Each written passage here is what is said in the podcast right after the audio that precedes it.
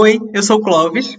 E eu sou Leslie e nós somos os Espalha Lixos. Do Papel Trash, um podcast que não desperdiça nada, reaproveita tudo e transforma qualquer lixo em conteúdo. Muito cadelinhas sustentáveis do Lavoisier. O caminhão do lixo já passou e nós estamos de volta na 15ª edição do podcast Os Espalha Lixo. Sejam todos muito bem-vindos. Eu sou Clóvis Macedo, arroba ClóvisMCD, em todas as redes sociais e eu nunca estou sozinho aqui. Ao meu lado, né, a gente tem o meu companheiro Leslie. Seja muito bem-vindo, Leslie, a mais uma edição do nosso podcast. Oi, meninas, tudo bom? Aqui é Leslie, o vlog do fim do mundo, arroba Leslie Rafa com PH. Eu estou muito feliz em estar, meu Deus, olha, 15 episódio. Eu sempre, toda vez que a gente faz um episódio novo, eu fico bestinha, Clóvis, achando que a gente não ia conseguir nunca chegar aqui, a gente tá aqui. Vê pra isso. Menina, a gente tá debutando, né? A gente, Deb... É que vocês não estão vendo, mas a gente tá tudo de terninho aqui. Né? eu não, eu tô com um belíssimo vestido de quinceanheira, mano. Ai, teto! E hoje, minha gente, como a gente não tá se vendo hoje pela câmera, eu nem posso dizer se ele tá com o alicate tirando a cutícula dele. toda semana é isso, a manicure aqui. Pior é que eu tomei um belíssimo banho, eu tô com as, as cutículas bem facinha de tirar, mas, porém, contudo, todavia, eu, eu tô sem paciência, minhas costas estão doendo, aí eu, enfim. Mas aí, Clóvis, eu já ouvi falar que as minhas cutículas podem ser conferidas nas redes sociais do podcast Os Espalha Lixos, mas eu não sei quais são elas. Quais são elas, querida? Olha, Leslie, vocês podem seguir a gente em tudo que é lugar. Nós somos arroba os espalha lixos, certo? Então as pessoas podem procurar a gente no Twitter e principalmente lá no Instagram. Né? A gente sempre está postando quando sai episódio novo. Vocês às, às vezes né, recebem aí um spoilerzinho da pauta e ajudam a gente a construir nas ideias. É tudo bem legal, bem interessante. Então não deixe de seguir a gente para estar tá sempre por dentro nas nossas postagens. E eu ouvi boatos por aí que vem muita novidade, principalmente nesse fim de ano. Será né? que é vem aí? Real. Será que vem, vem aí? aí real, vem aí de verdade, né? Então a gente queria que todo mundo seguisse a gente lá, porque é uma maneira de vocês estarem conectados com a gente. A gente tá muito contente, né? Porque a gente meio que formou uma comunidade, né? E tem sido bem legal aí receber feedback das pessoas, né, Leslie? Todo dia chega uma mensagenzinha no WhatsApp, no Instagram da gente, tanto do podcast como nos nossos Instagrams pessoal, né? O pessoal dizendo que tá consumindo, dando dicas, falando né, com a gente o que pensou dos programas, diz, dizendo que está rindo na academia com o que a gente está falando, e muita gente também dizendo que está aprendendo com a gente. Né? Eu Sim, acho que é a, gente... a coisa mais importante, mais rica da gente fazer esse podcast, né não? Isso, e a gente recebe uns relatos bem tocantes, assim, meio que mostram que a gente está no caminho certo e mostram que a gente está criando um conteúdo que move as pessoas. Pessoas essas que estão escutando a gente nas principais plataformas de streaming. Então quais nós. São? Quais são? Ah, querida, eu vou te dizer agora. Toda sexta-feira, às 8 horas da manhã, a gente fica disponível em todas as plataformas de streaming. A gente tá lá no Spotify, no Deezer, no Google Podcast, nos podcasts da iTunes. É só você consumir a gente em qualquer uma dessas plataformas. Eu sempre falo aqui que às 8 horas da manhã, em ponto, na sexta-feira, sai lá no Spotify e ao longo do dia vai saindo nas outras plataformas. A maioria dos nossos ouvintes escutam a gente pelo Spotify, algumas escutam pelo Deezer, mas vale lembrar que para o Spotify você não precisa ter uma conta paga, você não escuta propaganda, você não escuta nada, é basicamente só, só escutar o podcast da gente.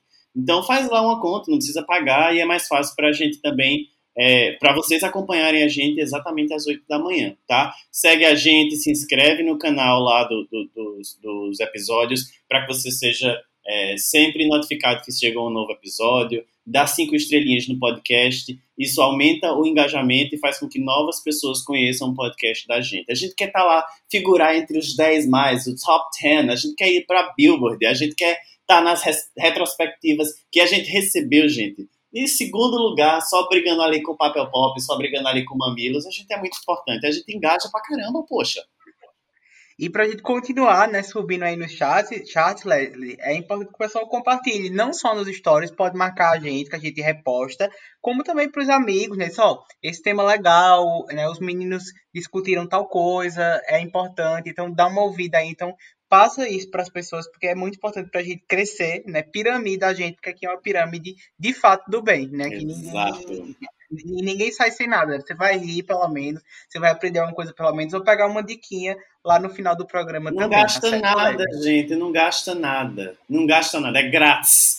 Gente, acho que a gente já pode passar para o nosso primeiro bloco. Vamos lá, Clóvis. Vamos, vamos, que a gente está na 15 edição e aí a, a, edição tem que ser especial, né? Que aí a gente tem novidades já no próximo bloco, que a vinheta vai entrar agora.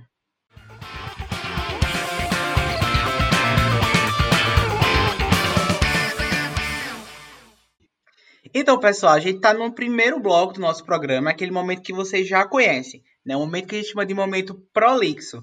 É um momento prolixo, é um momento pro lixo, e de fato, como o Leslie gosta de falar comigo, é o momento que a gente pega o lixo, né? Que a gente espalhou, que a gente debateu, que a gente teve um gatilho a partir disso e joga ele para cima. A gente vai espalhar né, o problema, um problemática, a gente vai conversar sobre isso e no final a gente vai reciclar esse tema, a gente vai tentar trazer algum desfecho, né, alguma conclusão. Nem sempre a gente chega na, na conclusão perfeita e não é para isso mesmo, né? A gente quer fazer com que as pessoas reflitam sobre o tema e hoje a gente teve um gatilho, né? Quem teve o gatilho dessa vez foi Leslie, certo? Então ele vai ajudar a gente a trazer esse gatilho, né, para que a gente possa espalhar e a gente não vai espalhar sozinho hoje, não é, Leslie? Qual foi o teu gatilho dessa semana? Fala para mim e para o pessoal que está ouvindo o podcast da gente. Clóvis, o gatilho de hoje tem base no final de semana que eu fui procurar uma roupa para usar eu não tenho mais roupa para usar, porque na quarentena eu saí dando todas as minhas roupas, não tenho mais roupa para usar. E aí você pensa, roupa, indumentária, vestiário, não vou sair de casa porque não tenho roupa para usar.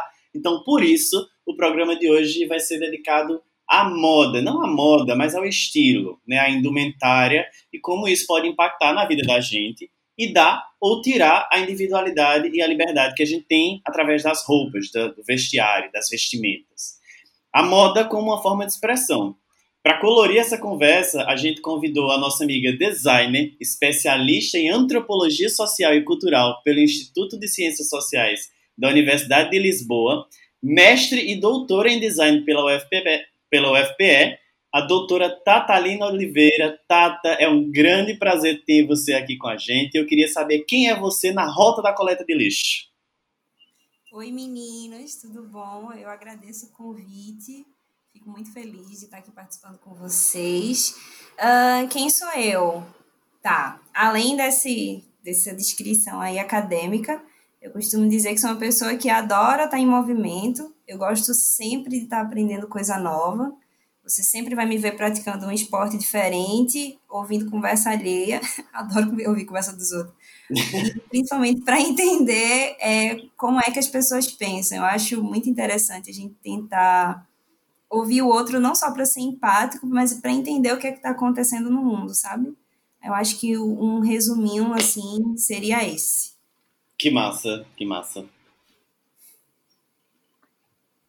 Aqui, que bom, a gente tá muito feliz, Tata, de ter você aqui para conversar com a gente, tá? Seja muito bem-vinda à nossa casa, né? Que a, a casa do Espalha também seja a sua casa. E a nossa casa é o lixão da mãe Lucinda, né? é, o lixão. E aqui é, é, é, é, o. Bom, como é que chama? Aqui é o spin-off da Avenida Brasil, né? É que o Brasil sorria, mesmo quando tinha lixão na televisão. Hoje em dia tá difícil, né, gente? Ah, tá péssimo agora. Mas vamos começar a nossa conversa, né, Leslie? Vamos embora. Então, olha só. É... Eu queria que Leslie, né, que porque Leslie, assim como eu, né, andou estudando, claro, a gente quando vai receber os nossos convidados, a gente tem aí, né, a obrigação, mas no nosso caso nem foi a obrigação, né? Foi assim, foi um deleite, a gente foi estudar um pouco é, a vida de Tata, né? Os, os, trabalhos que ela fez, ela falou aqui pra gente, né? Um pouco da formação, ela tem uma bagagem muito grande, né? E com certeza a gente ficou nessa curiosidade de conversar com ela, né? E eu queria começar falando assim, né? Eu queria perguntar a Tata, né, como foi que surgiu essa ideia, né, na vida dela, nesse trabalho acadêmico que ela fez, de estudar justamente os artefatos, as indumentárias, né, das pessoas, dos grupos de pessoas ao longo da carreira dela, do trabalho, né, desse, desse trabalho de pós-graduação que ela fez. Eu queria que tu falasse um pouquinho para a gente, Tata, como foi que isso te despertou, né? Como é que surgiu para você essa necessidade e esse interesse enquanto pesquisadora? Tá com tempo? ah, é prolixo, querida. Vamos embora. Então, é, eu costumo dizer que o design entrou na minha vida por acaso e a moda mais ainda, né? Eu sonhava em ser jornalista, sou uma dessas pessoas que entrou no curso de jornalismo e odiou o curso de jornalismo. E acabei fazendo um vestibular para design na época, no IF, há muito tempo, porque, enfim, ah, tem que fazer vestibular, e uma amiga fazia e pintava, e eu gosto de cor, gosto de arte, e entrei. E aí, durante essa trajetória, eu acabei assim, né? A vida me levou para a questão do mestrado.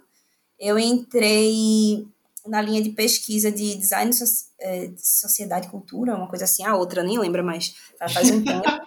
e acabei estudando rótulo de cachaça, né? Na época eu queria estudar inovação, mas muito verdinha. Aí, enfim, né? Fui aceita pelo programa. A minha orientadora tinha uma veia para antropologia. A gente acabou chegando num denominador comum que seria um rótulo de cachaça. Só que o interessante da linha de pesquisa, e principalmente do trabalho dela, é que ela tem esse olhar antropológico.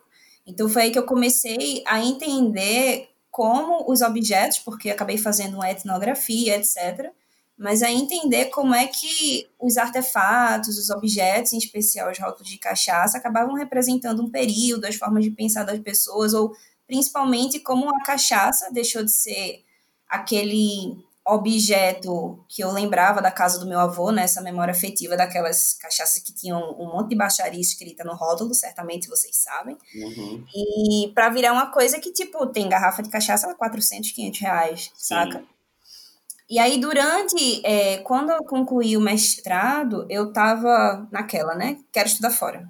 Quero estudar fora, e já tava gostando de, dessa visão mais antropológica, que não é, tipo, design, por ser uma área multidisciplinar, a gente meio que bebe em todas as fontes. É muito maluco, mas a gente bebe em todas as fontes.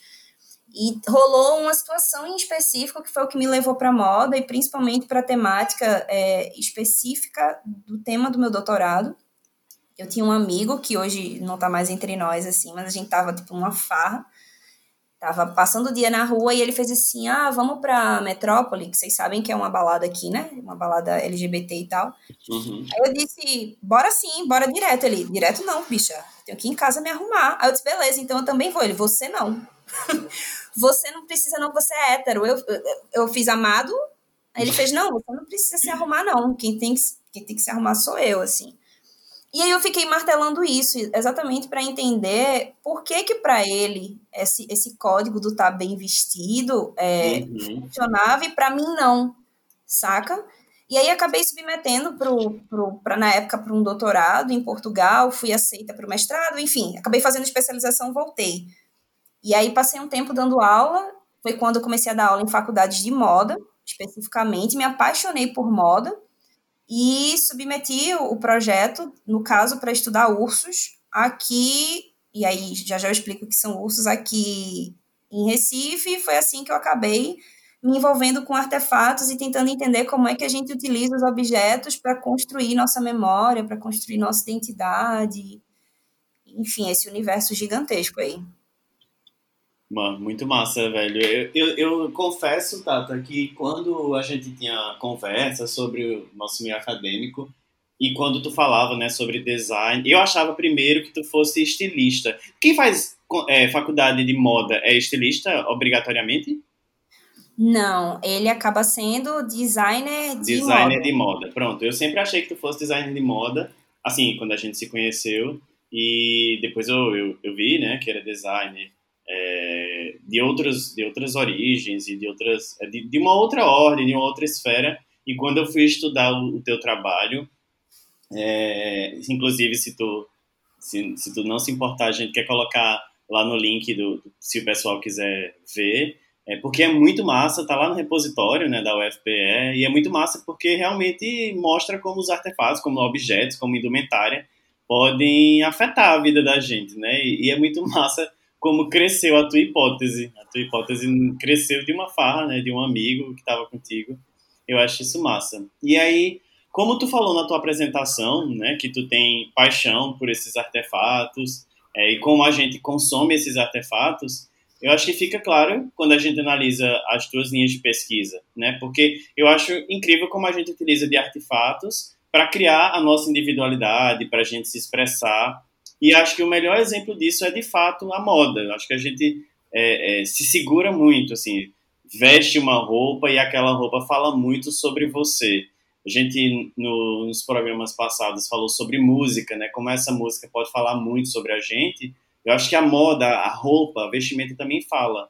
É, nesse sentido, eu queria saber muito como tu vê essa relação, sabe? De expressão individual ou até mesmo coletiva, né? Como tu falou, é, dos gays, né? Lá na metrópole, por exemplo. Então, dessa relação expressão individual coletiva e a moda, a indumentária. Eu vou te dar um exemplo. Teve um dia que eu tava com dois colegas, assim, no carro, e normalmente fica essa dúvida, né? Tu é designer de moda, não sei o que e tal. Uhum. E aí, para quem não é de moda, a pessoa fez assim, tá, mas o que exatamente tem a ver? As pessoas veem a moda dentro de uma perspectiva de futilidade. Aí eu usei o seguinte exemplo. Um desses colegas, ele, sei lá, nunca tinha ido na Mamed. Aí eu fiz, tu dissesse que nunca foi na Mamed, né? Ele, exato, eu fiz, e qual foi a primeira pergunta que tu fizesse a fulano quando tu soubesse que a gente tava lá? Aí ele fez, como é que eu tinha que me vestir? Hum. Eu fiz exatamente. Por que, que você achou que você precisava se vestir como as uhum. pessoas da Mamed? Que você queria ser aceito, que você queria pertencer ao espaço. Então, assim, se a gente parte desse princípio de que a gente utiliza é, a nossa roupa, e não só a roupa, mas os objetos, né? Tipo, a forma como você corta o cabelo, a forma como você se tatua e tal, para construir uma imagem e, e, participar de diversos grupos que possuem identidades distintas, a gente começa a ver que é essa perspectiva que eu acho, acho apaixonante, né? Que é essa do, do consumo e etc como os objetos, que é o que a gente chama de cultura material, eles acabam é, fazendo com que a gente pertença e transite vários espaços. E aí foi quando esse colega fez, eita, é verdade. Sabe? E tipo, uhum. eu disse, eu acho que tu nunca pensou na moda dentro dessa perspectiva, né? Tu pensou dentro Sim. de uma perspectiva, ah, o pessoal é fútil e etc. É, eu confesso é, que eu, eu sempre senti né? isso mesmo, de, de tipo. É, desculpa, Clóvis, mas eu confesso que eu sempre senti isso, de tipo. É, é como é o lugar? Tipo, vamos para um café? Vamos, vamos para um café. Como é o lugar? Tipo, por que eu tenho que saber como é o lugar? Para me vestir de acordo com como é o lugar, né? É troncho, é estranho demais, porque é, é de fato como tu falou, é a gente quer ser aceito mesmo. Ô Clóvis, como é que tu vê essa relação da expressão e da moda? Nossa, é algo bem interessante e bem curioso, né, ao longo da minha vida. Porque é, a minha melhor amiga, né, a Érica, lá de São Paulo, ela trabalha também com moda, né? Só que ela trabalha com modas, por exemplo, para senhoras. E a gente discute muito isso, né? Porque ela diz assim: as peças que eu faço, né, não são as peças que eu usaria normalmente, uhum. porque ela, né, faz, ela desenha vestidos e roupas para pessoas que, que são donas de casa, né, que, que tem aquela família mais tradicional. E é curioso porque ela, por exemplo, ela, ela adora preto, né? Então ela só usa preto, as roupas dela são todas pretas. Ela adora andar com camiseta de banda de rock, né? E geralmente não é uma coisa que as pessoas esperam de alguém que trabalha com moda, uhum. né? O que as pessoas esperam não necessariamente é o que tem que ser, né?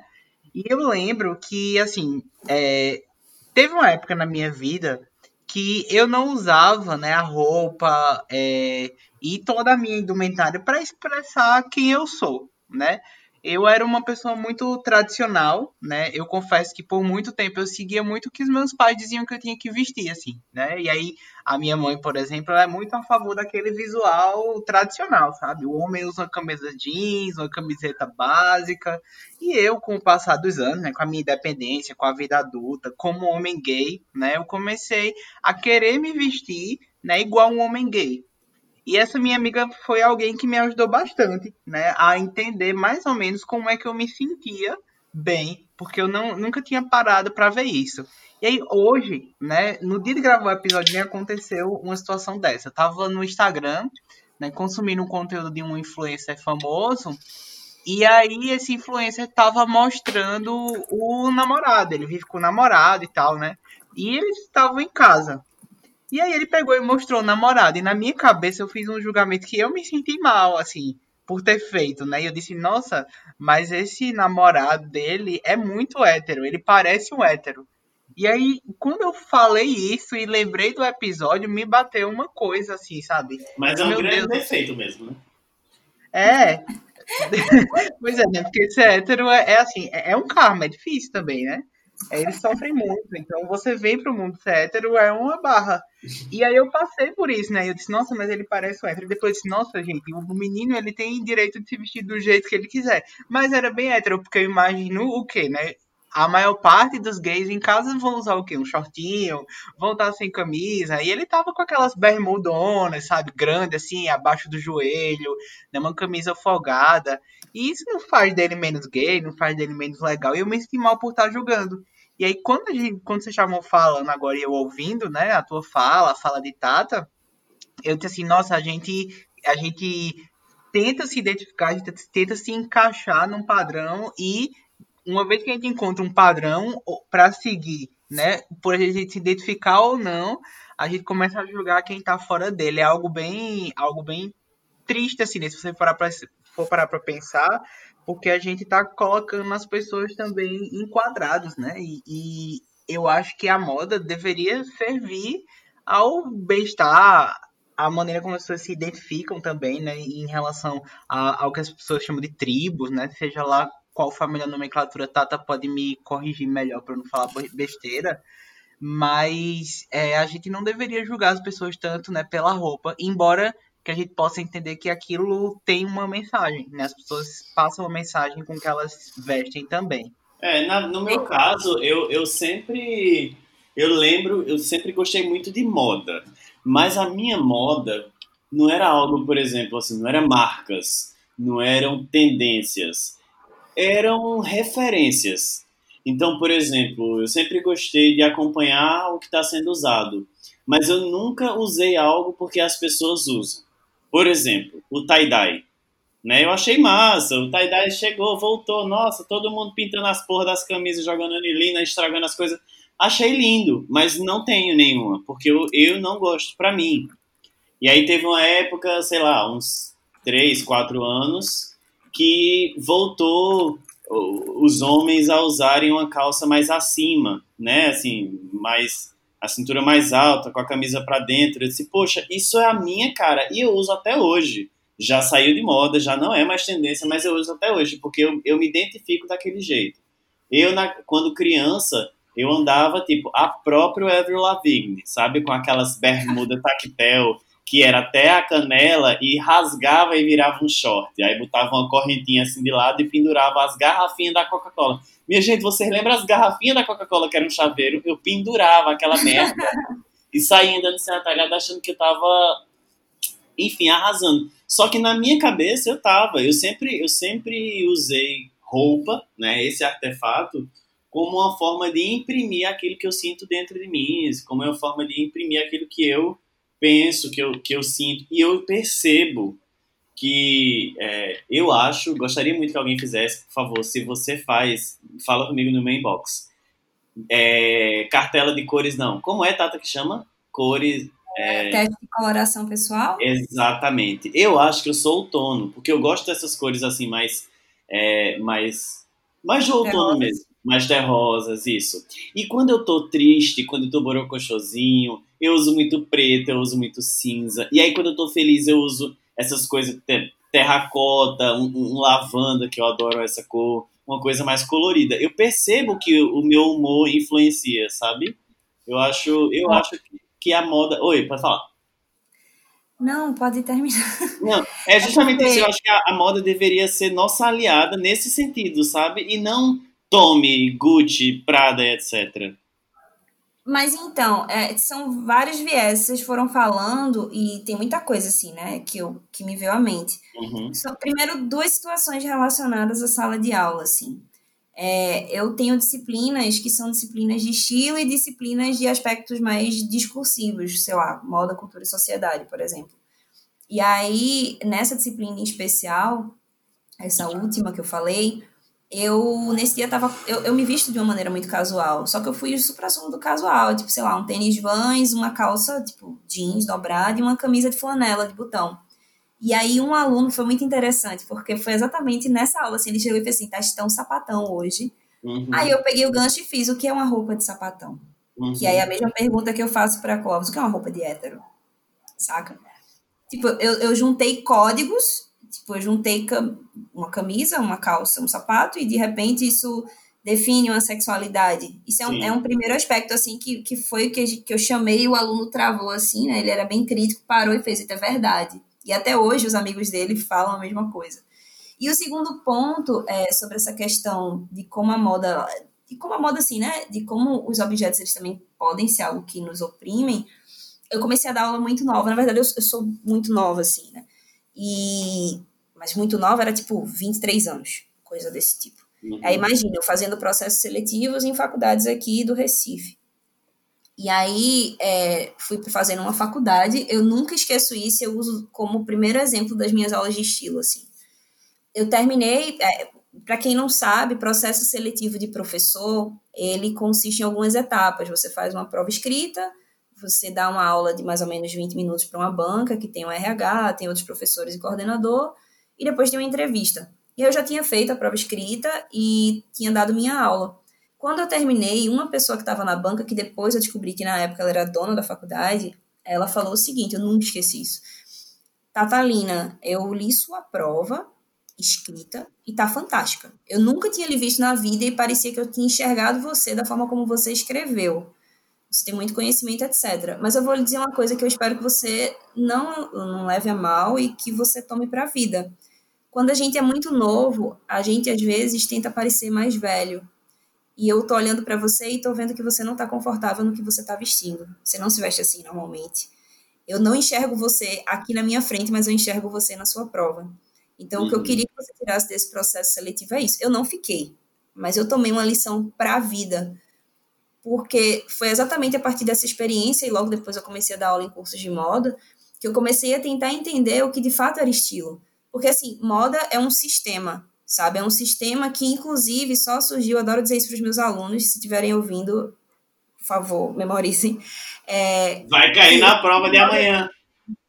É, é isso aí. E pior que cai mesmo, hein? e aí, é, o sistema de moda ele surge a partir da Idade Média. Mas por que, que ele surge? Tipo, como a gente conhece que vai dar no sistema de moda de hoje, né? Porque antes da Idade Média, a gente não tinha uma renovação das formas de se vestir. Porque não tinha uma renovação de castas ou de. de enfim, quem era rei era rei, saca? Uhum. Quem era plebe era plebe e assim sucessivamente. Quando a gente tem a Idade Média, a gente começa a ter o surgimento da burguesia. O que é a burguesia? Gente como a gente que fez dinheiro com comércio, enfim. E aí essas pessoas não tinham sangue azul, mas elas tinham condições financeiras que muitas vezes a aristocracia estava lá e, tipo, a gente sabe que era falida, saca? Uhum. Então essas pessoas começam a querer se vestir como quem tá na nobreza. Aí a nobreza faz, peraí, bicho, não, não. E aí eles começam a mudar numa velocidade que não existia, que eles vestiam, o que eles estavam usando. Então, se na época, sei lá, era um laço rosa e de repente quem não tinha, não tinha sangue azul, mas tinha dinheiro para comprar, comprava o mesmo laço rosa, eles, não, agora eu vou usar laço azul, tá ligado? Eu vou parar de usar laço. Então, assim, lógico que um processo mais lento, mas que se a gente trans, transpuser, né, para o período atual, é, toda semana tem um sistema novo, tem, tem, um, tem uma coleção nova nas, nas lojas de departamento. Ou ainda, sei lá, Chanel, Gucci, Balenciaga lança alguma coisa e pouco depois está aqui na Renner e, na, e, e ou, ou, em outra Sim. loja de departamento mais próxima de você. Entende? Então, assim, é, é um sistema muito complexo que a gente simplesmente não pode dizer, ah, ele, ele simplesmente te oprime ou não, porque é outra coisa. A gente tem as tendências de moda, que são, que elas não são só, tipo, tendências que a gente fala, que são, ah, vou usar pantacu, vou usar verde-limão, enfim, neon e etc. Porque a gente pode separar em macro e micro tendências, entendendo que as macro tendências são comportamento, que particularmente são as que eu mais gosto de estudar, que tem a ver com essa história de ouvir conversa alheia, porque é, o que a gente entende é o espírito do tempo, que é tipo, tá acontecendo tudo ao mesmo tempo, e esse ano principalmente, então, economia, política, saúde, uhum. etc. A gente vai fazer uma leitura de como a população é afetada por isso e como isso vai interferir no comportamento de consumo dela a curto prazo e a tipo 5, 10 anos. E a gente tem as micro tendências, que são essas tendências que a gente vê nas lojas, tipo a, a calça cintura alta, que você falou, Leslie. Mas assim, para toda para toda tendência existe uma contratendência. É importante a gente dizer isso, porque imagina se todo mundo, eu vi isso numa palestra, achei fantástico, assim, imagina se, se não existisse contratendência e todo mundo só entrasse numa loja e sempre visse o mesmo tipo de sapato, saca? Uhum. E não, a gente consegue ver vários sapatos diferentes, assim. Então, são essas coisas que a gente precisa é, levar muito em consideração quando, quando vai falar em moda, porque a gente fala de processos identitários, a gente fala de status, a gente fala de aceitação, a gente fala de sistema de classe, a gente fala em raça, é, a gente fala em, em, em enfim, né? Em, é, uma, é, é, muito complexo, é muito complexo, assim. Sim. Clóvis, vamos começar a entrar um pouco mais fundo. Vamos, vamos embora. Então, é, vamos mais fundo um pouco, né? E acho que Tata explicou pra gente muito bem é, essas primeiras dúvidas, essa, essas provocações, né? Do que é do que é roupa de hétero, do que é roupa de lésbica, qual é a roupa que, que te cabe, né? Qual a roupa que te identifica. E eu queria que a gente fosse mais, mais fundo, né? Mais profundamente no caráter investigativo, né? Tata, quais são é, o papel desses artefatos de moda na formação de um estilo, né? Um estilo de expressão específico, né? Aquilo que cabe a um indivíduo, a um grupo de indivíduos, né? E especificamente aquilo que tu trabalhou, né? E que a gente já soltou o spoilerzinho no começo que tu ia explicar pra gente melhor, né? A questão dos bears, os ursos, né? O que é essa tribo e como esses artefatos, né? Eles podem traduzir aí a expressão dessas pessoas. Tá, eu acho que a gente pode começar. Eu, eu não gosto de usar a expressão tribos, eu prefiro usar a expressão subculturas, tá? Pronto, Mas perfeito. Eu, o, prime, o primeiro ponto que a gente precisa falar é entender o que são subculturas. São indivíduos que se juntam por elementos em comum. Não só elementos estéticos, como cabelo, construção de roupa, etc., mas eles também compartilham vocabulário, eles também compartilham espaços, eles também compartilham gostos e assim sucessivamente. Então, sei lá, crossfiteiros do meu Brasil, univos. Então, assim, quem participa do crossfit, a gente olha e faz, bicho, é do crossfit. Saca? Não só por causa do, do vocabulário, não só por causa da forma de se vestir, não só por causa do, da forma do corpo, como fica. Enfim, é, são vários elementos que definem uma subcultura. E aí, esse é o primeiro ponto que eu acho que a gente precisa, precisa trazer, assim. Agora, o que também é importante é que a gente não é única exclusivamente par participante, né? Eu ia falar uma palavra bem difícil agora. Participante de uma única de uma única subcultura. A gente é muito complexo. Nós possuímos várias identidades.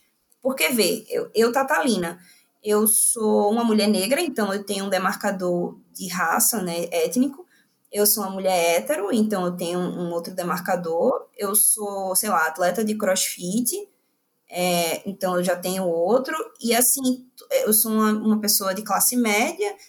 Então, tudo isso vai compor quem eu sou. Então, eu não posso dizer exatamente que eu, tipo, ah, eu participo de, um, de uma subcultura e eu só sou isso. Mas existem elementos que eu utilizo que faz com que eu, eu, eu me sinta parte de um espaço. E aí foi assim que eu acabei chegando no universo Bear, ou urso. E aí eu tenho que trazer, né, voltar para a história de Portugal. Quando eu fui para Portugal, eu sabia que queria estudar moda e universo LGBT, mas não sabia exatamente o que. E aí a minha orientadora na época me apresentou a um professor fantástico e a gente começou a conversar. Ele fez: Tu conhece os ursos? Eu disse: Não, não tenho ideia. Ele fez: Então, é, os ursos são um, uma subcultura gay. Eles se vestem parecendo um lenhador. Eles parecem qualquer pai de família português. Era em Portugal, né? é. Arrasou. Interessante. Aquele cara gordinho, camisa de botão, barba e etc. E aí eu comecei a, a, pesquisar, né? Eu tinha que definir meu universo de pesquisa e achei fantástico, sabe? Fantástico. Acabou que eu só passei um ano em Portugal, voltei, comecei a dar aula, né? Minha estratégia foi essa, tipo, começar a dar aula, porque eu era muito nova, não adiantava ter um doutorado e não ter experiência. Foi mais ou menos assim. E aí comecei a dar aula, mas fui dar aula como nada por acaso nessa vida. Eu, fui, eu comecei a dar aula numa faculdade e na minha primeira aula eu conheci um, um aluno que hoje é um amigo, Bruno na época, e ele fez: Eu sou urso. Eu disse: Mentira, sou. Próxima semana eu vou vir vestido de urso para você ver. E aí ele foi vestido de urso, ele usou códigos específicos. E isso me deixou com uma pulga atrás da orelha absurda. E aí foi quando eu comecei a estudar aqui no, no, no departamento de design da UFPE, para exatamente entender é, como é que essa indumentária, como é que essa roupa, como é que esses códigos eram utilizados por eles para se identificarem e ao mesmo tempo se identificarem enquanto homens gays, mas também se diferenciarem. Aí uma situação muito engraçada é que eu fui para uma festa, eu tinha acabado de entrar no, no programa, e tinha ido para uma festa topzeira, sei lá, no clube internacional, assim, bem topzeira. E um colega meu chegou, tipo, barbinha, essa, enfim, hétero sertanejo de Recife. Barbinha da barbearia mais próxima, gourmet de você, tipo, camisa 3 de botão, calça. Eu fiz assim, ô fulano, ele... Peraí, era o Gustavo Lima. Quase isso. Aí eu, ô fulano, é... deixa eu te fazer uma pergunta. Ele diz, aí eu, tu tem sido muito paquerado por caras gays? Aí ele, tô, como é que tu sabe? Aí eu, nada não. E aí eu lembrei o que esse aluno, né, que é amigo, tinha dito na época. Tipo, esses caras ficam roubando a roupa da gente, sabe? Depois não entende uhum. porque que a gente fica dando em cima, é cada golpe da porra. Eita, falei palavrão, foi mal. Não, Ai, menina, é que a gente fala cumpre, quinto, relaxa. É tá cada golpe danado. É explícito. Aí, é explícito, pronto, é. estou mais à vontade agora. Uf. E aí foram esses elementos que, que, que, enfim, acabaram me deixando muito curiosa para adentrar nesse universo ursino, mesmo não sendo uma mulher gay, saca? E mesmo tendo uma estética completamente distinta da que eles têm. Eu sou pequena, eu sou magrela, eu sou hétero, sabe? Eu sou feminina. Então, assim, é, é tudo muito, muito diverso, mas eu acho que a questão da empatia e e do gostar de conversar com as pessoas acabou facilitando muito, assim, eu sou muito grata a quem se propôs, né, a, a enfim, conversar comigo e etc. Não sei se eu uhum. respondi, porque eu acabei falando muito. Não, mas respondeu. Inclusive, eu fiquei com uma dúvida, Tati.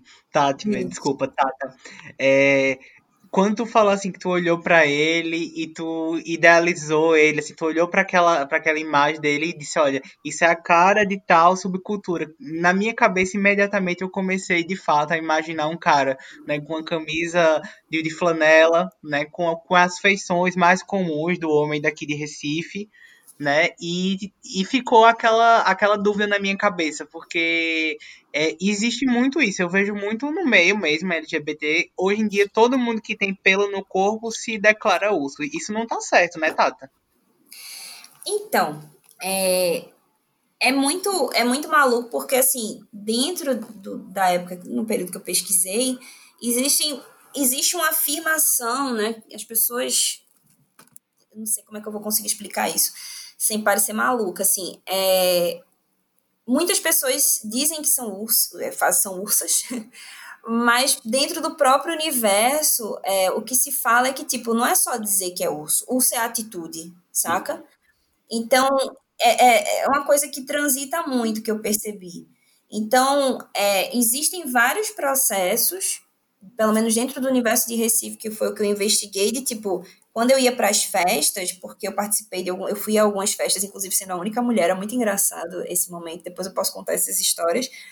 Mas assim, tinha gente que se dizia urso, mas eu ia conversar com outro cara e ele dizia, velho, não é urso, urso é atitude, saca? É, fulano é feminine, ainda usava uma expressão assim, bem pejorativa. Então, é, esses elementos são muito sutis, assim. Depende muito da pessoa como ela se vê, ou se ela é um, uma pessoa mais antiga, como o urso. Porque, assim, para os que são mais. Porque já é uma subcultura que. Acho que é melhor eu falar como surgiu. Gente, eu acho que vocês vão precisar editar isso aqui, porque é, é muito complexo, assim. Relaxa. Nossa que, que surgiu mais ou menos nos anos 80, porque os caras. É, a gente tinha o ápice do corpo sarado nos anos 80. E a gente sabe que esse lance do corpo sarado ele vem também por causa da, da disseminação do HIV, né? Que se dizia que a pessoa ficava muito magra, então se você tivesse um corpo sarado, isso também estava relacionado com a cara saudável, exatamente. Uhum. Só que o que, que acontece? Os ursos, eles eram caras mais velhos, eles eram caras gordos e eles eram caras gays.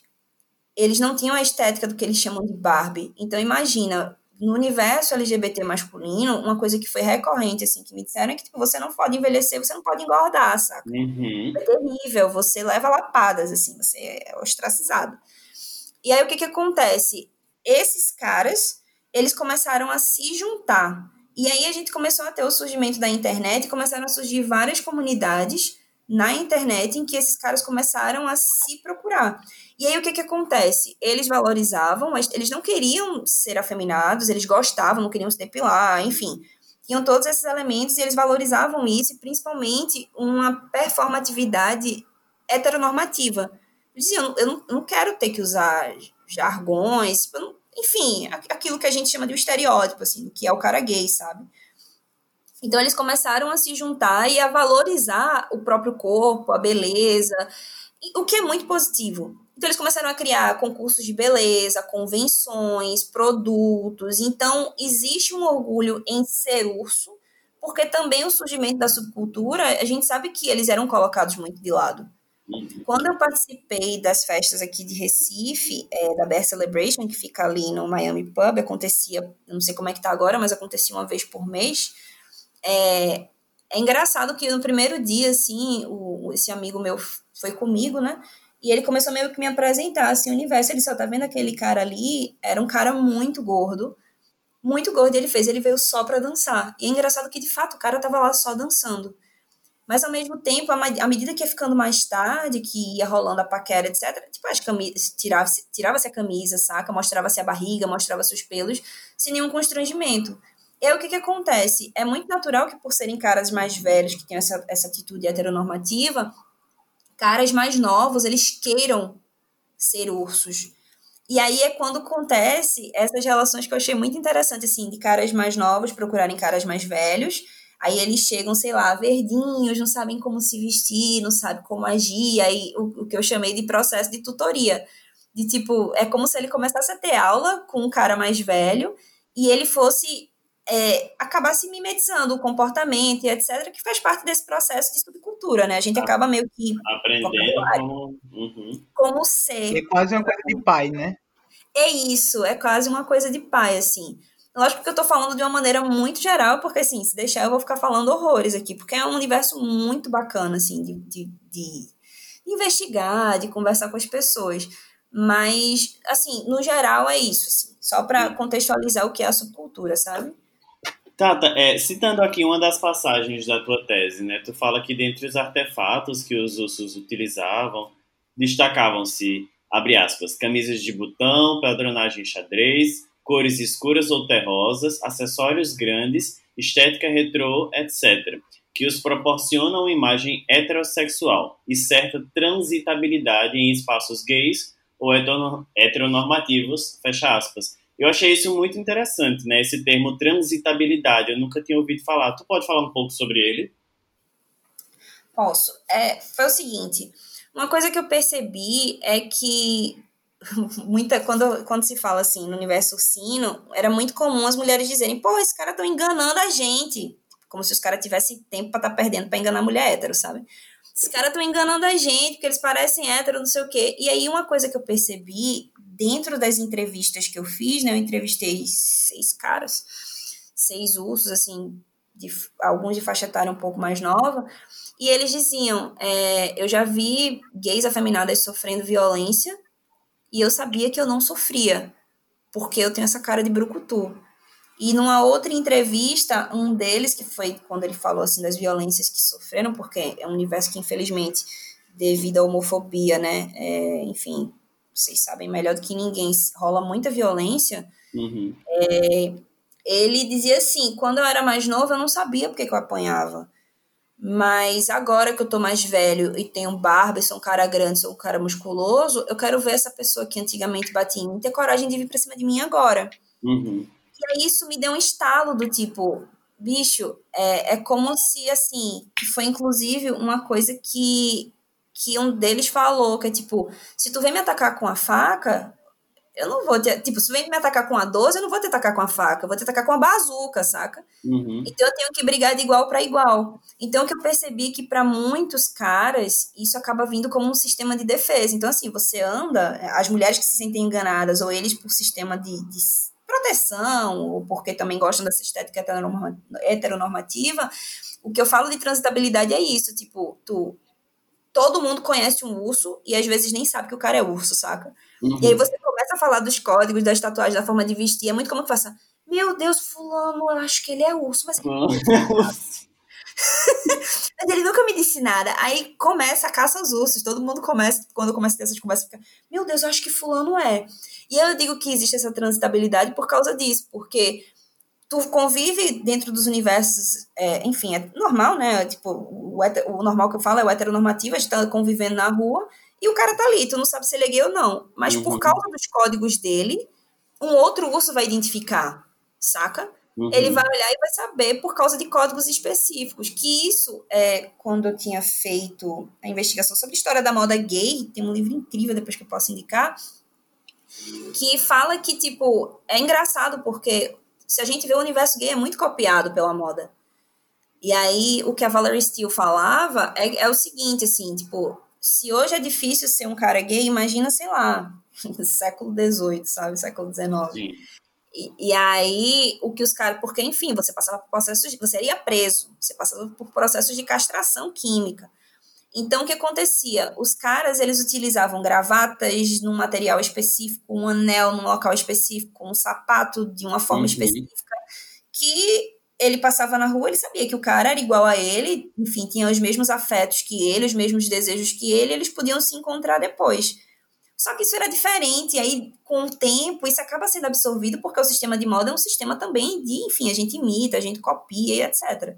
E aí, hoje, é muito comum que, tipo, o seu amigo gay estiloso tá usando e pouco tempo depois o amigo hétero que nem curtia, de repente tá usando também, saca? Sim. Então esses códigos, eles se misturam muito. Eu só lembro da, da do, do povo pintando a unha agora, né? Tipo, eu fiquei com a vontade de pintar a unha, eu pintei minha unha. Quando eu fui ver, ah, eu sou, sou super desconstruído, não sou mais padrão. Quando eu fui ver, uns pais de uns amigos meus héteros usando, todo mundo usando, pintando as unhas. Puta que pariu. É isso e a, a, meia, né? A meia, a meia de cano mais alto personalizada agora, o hétero roubou da gente também. Não dá mais pra se identificar como só, só quem é gay usa isso. Agora todo mundo tá usando, né? A unha pintada e a meia, a meia bem humorada. Ai, tem que acabar. Tata, eu queria te perguntar uma coisa, né? Como foi esse teu processo, né, de conversar né, com as pessoas, como foi que tu chegava nessas pessoas para tu coletar essas informações e já emendo também com uma outra pergunta, que é uma pergunta curiosa, né? Eu tenho uns amigos lá em São Paulo e lá em São Paulo existem algumas, né, algumas festas, algumas baladas específicas de urso. E eu tenho amigos que, que não se identificam como urso, né, que não, que não é, usam, inclusive, muito, muitos signos da subcultura, mas eles sentem atração pelos ursos, né? Eles querem ficar com ursos, eles querem se relacionar com ursos. E alguns desses meus amigos, eles reclamam que eles sentem como se fosse uma resistência né, dentro da própria subcultura de estar com a outra cultura. E a gente tava falando isso, né? Olha, o cara, né, ele identifica no outro símbolos que, que são comuns e que ele pode se aproximar. Como é que tu, dentro dessa conversa, né, tu conseguia enxergar isso, essa, essa questão da afetividade, né, que, que pode ser canalizada, né, que pode ser direcionada a partir desse dessa indumentária, vamos dizer assim, mas e a relação com as outras subculturas, né, com os outros comportamentos? Tu acha que é só um signo de identificação ou que isso se expande também para a afetividade dessas pessoas? Vê, acho que o primeiro ponto é muito legal que dentro do, da subcultura ursinha eles têm as divisões, eles se categorizam. Então a gente tem o, o daddy, que é o, o cara que tem um, um perfil mais de paisão, a gente tem a lontra, que é um urso, mas que é magrinho. A gente tem um chaser, que não é um urso, mas gosta de. de Passado, esse eu não conhecia, não. Pelo chaser. Provavelmente seu amigo deve ser um chaser, saca? E aí, como eu tinha falado no início, assim, para alguns caras, ser urso vai além da estética. Tem muito a ver com a forma como você se comporta. Então, é, sei lá, se eu já em algumas entrevistas me falava assim, poxa, mas eu botava lápis de olho e tinha gente que dizia que eu não era urso, mas por que, que eu não, sabe, eu trabalho na noite, por que, que eu não posso botar um lápis de olho? Assim como os ursos mais novos diziam, velho, eu tava cansado de ir pra tal festa porque só tocava música 80, 90, vamos atualizar isso aí, vamos botar uma Madonna, vamos botar uma Rihanna, sabe? Então, assim, dentro da, da própria subcultura existem essas controvérsias, assim. E aí foi exatamente dentro dessa perspectiva que eu, que eu pensei nas entrevistas, né? Eu meio que tracei um perfil é, dos caras que, que seriam interessantes, então, assim, o, o critério eram caras que tivessem acima de tal idade, sei lá, acima de 40 anos, e que se lessem como ursos. E aí, é, uma, uma pergunta que, que eu lembro que me faziam muito é tipo, velho, como é que você, primeiro, uma mulher hétero, tá aqui nessa festa, e depois como é que você se sente no direito de pesquisar ursos, assim. E eu achava que isso ia ser um, um problema nas entrevistas. Mas é muito interessante porque tem uma, uma, uma técnica, né, que chama entrevista compreensiva, que o Vitor Ferreira, que inclusive, coincidentemente, foi o professor que me deu essa ideia de estudar o urso, que ela tem uma perspectiva mais etnográfica, que é a que eu gosto muito, né? Que, que é isso de você emergir no universo que você está investigando. Então, para fazer entrevista, eu meio que queria um roteiro assim. Primeiro, eu queria que a pessoa se apresentasse, eu queria que ela me dissesse como foi que ela saiu do armário, como foi a descoberta dela para sair do armário, como era que ela se identificava dentro das milhões de subculturas que existem dentro do universo LGBT, e depois por que, que ela achava que ela era urso e qual era a característica quais as características estéticas dentro do universo de moda, assim. E por que, que eu comecei pedindo para a pessoa se apresentar e dizer como foi que ela saiu do armário? Porque eu percebi, quando eu comecei a estudar a história da moda gay, é que, tipo, basicamente a gente vive numas. Hoje, menos, né? Essas discussões estão bem menores, assim. Mas eu sou da geração de 80, então eu, eu creio, creio que vocês devem, enfim, permear mais ou menos 80, 90. Então a gente separa o mundo muito em verde ou amarelo, sabe? É muito binário. Imagine isso há muito tempo atrás. Então a gente, o, o, o que eu tinha entendido é que é o seguinte: poxa, se eu não consigo me identificar enquanto um homem hétero, então eu vou agir de uma maneira afeminada, porque se eu não sou homem, eu sou mulher. Assim, falando de uma maneira muito grosseira. Uhum, e aí eu fiquei muito curiosa com isso, porque assim, eu queria saber, porque esses caras, os russos, eles são hiper masculinos. Mas se tinha acontecido disso com eles, assim, deles quando crianças, e eram crianças o quê? Da, da geração de 70. É, se tinha isso. E aí, quando eu peço para eles contarem como foi essa, como foi que eles descobriram enquanto homens gays e como foi essa infância deles, foi batata. Vários deles falaram que, tipo, eram lidos como afeminados quando eles nem sabiam que era isso, porque eles tinham sete anos de idade, seis anos de idade, que apanhavam muito por causa disso. E teve um que disse assim, velho, eu levava chutes porque ele era do interior do estado aqui e eu não sabia por quê. E aí foi quando ele entendeu que ele estava sofrendo agressão quando ele não tinha nem ainda entrado em contato com a questão da sexualidade dele, porque ele tinha um comportamento que era lido como feminino, saca? E aí que ele começa a ter esse comportamento mais hipermasculino. Não só porque ele se atrai dentro da perspectiva da performance, né, da performatividade é, do homem hétero, mas também como um sistema de defesa. E aí a construção da roupa, do vocabulário, dos gestos, abre aspas, né, mais agressivos, principalmente aqui em Pernambuco, que a gente é uma sociedade super patriarcal, super machista, acaba se enquadrando assim dentro do, dos vários elementos. É, é, é, a gente falou um pouco sobre isso, sabe, no, no episódio sobre criança viada né? E que como isso mexe com a gente como isso molda também a vida da, adulta da gente.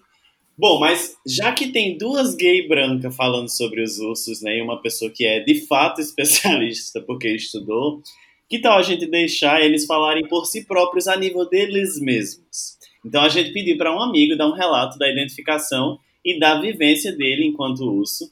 Para isso a gente vai convidar Adolfo Andrade, que é arquiteto e um coffee lover, para participar dessa discussão com a gente.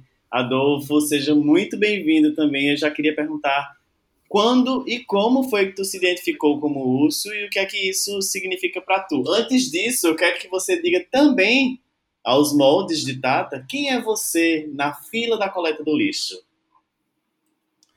Ah, obrigado pelo convite, gente. Eu, na fila da coleta do lixo, menino, eu sou é, um sim, um carinhoso. Essa que é a verdade. Não, mas brincando, assim, é, respondendo a tua pergunta, Lelo, é, eu acho que eu me identifiquei mais como. Na verdade, eu não me identifiquei, eu fui identificado como urso, na verdade, assim, inicialmente. Porque é, num grupo de amigos e aí ele disse: Ah, você é gordinho, barba, é... e aí se veste heteronormativo. Acho que a, a primeira. A primeira. O primeiro approach foi esse, né? De se vestir heteronormativamente. E aí na, na, na época me incomodou um pouco, mas aí depois eu fiquei pensando, é, eu realmente me visto porque eu quero permear os meios sem é, sofrer nenhum tipo de preconceito ou algum olhar estranho. Essa é a verdade. Eu me vestia dessa forma e aí o plus de ser gordinho e usar barba e eu me vestia dessa forma para poder é, me blindar um pouco é, nos meios onde eu permeava. Essa é a verdade. Tu lembra como foi que tu se identificou? Quando foi que tu se identificou assim? A, a, idade ou a época? Quando foi que tu se identificou? Amigo, eu acredito que há uns cinco anos atrás, né? Eu tava com, nos meus, meus 20 e alguma coisa anos, né? 21 anos, 22 anos. E aí foi quando eu já eu ganhei peso e aí foi quando eu realmente me identifiquei como urso. Mas eu nunca é, permeei, como o Tata falou, é, festas é, específicas para urso e tal. Eu nunca fui para esse tipo de festa. Mas conheço muita gente que se autodenomina urso e tem todos esses estereótipos, né? Que, é, agre que estão agregados ao, a, a, essa subcultura. Eu te pergunto isso, eu não sei se Clóvis tem alguma pergunta para fazer, mas eu te pergunto isso porque, assim, antes de falar é, antes da gente gravar, eu entrei em contato com o Jaziel. Um beijo, Jazi, que participou é, do, nosso, do nosso programa sobre padrão, que deu uma puta contribuição assim pra gente. E Jaziel, ele, eu perguntei, amigo, é, porque ele perdeu muito peso, né? Ele tá super magro agora. E eu fiz, amigo, eu sei que tu se identificava como urso, e eu queria saber se tu ainda se identifica como urso e, e como foi assim. Aí ele fez, amigo, eu já me identifiquei como urso, mas hoje eu não me identifico mais. É, eu acabei nem conversando mais com ele, né? Porque ao longo do dia não deu tempo. Mas o que me pareceu, juntando a tua resposta agora, foi é que tem algo muito relacionado ao ganho de peso. Então, por exemplo, se a pessoa é mais cheinha, ela é ursa. Mas se ela é mais magrinha, ela é necessariamente uma lontra, sabe? Tu, tu vê essa relação é. com, a, com, com massa corpórea? Super, super enxergo isso. Super enxergo isso. E assim, existe realmente essa, essa separação dentro da subcultura, né? Como o Tata falou, tem o bear, o muscle bear, é, tem o panda, que é o urso oriental também, e por aí vai, né? Mentira! É, é real, é, é real, é real. É o urso oriental. E tem lontra, tem tudo isso. Mas assim, aquela coisa, né? É, um amigo chegou para mim, eu agora entrei nessa nova religião do CrossFit. E aí um amigo chegou pra mim. Eu sou o único aqui, eu sou o marginalizado, né? O único que não faz é. CrossFit aqui. Rouba ela! Tchau. É, e esse amigo chegou para mim e disse assim: Eita, amigo, tu vai deixar de ser o urso, tu agora vai virar um muscle bear. Aí eu digo: Olha, assim, é, vou, eu vou continuar sendo peludo, vou continuar sendo barbudo, pode ser que meu corpo mude, mas é, eu acredito que eu não vou mudar a minha forma de me vestir e de, de, de como eu me identifico, né? Uhum. Assim. É porque eu via muito isso como realmente um padrão de identificação. Clovis, tu tem, tu tem alguma pergunta? Hum, eu tenho, eu tenho na verdade uma observação para complementar o que Adolfo falou. Essa questão do se vestir, né, para se identificar acontece, mas às vezes também a gente vem de um lugar que a gente viu tanta coisa, já consumiu tanta coisa, a gente diz assim, olha, eu queria me vestir assim, eu gosto desse tipo de roupa.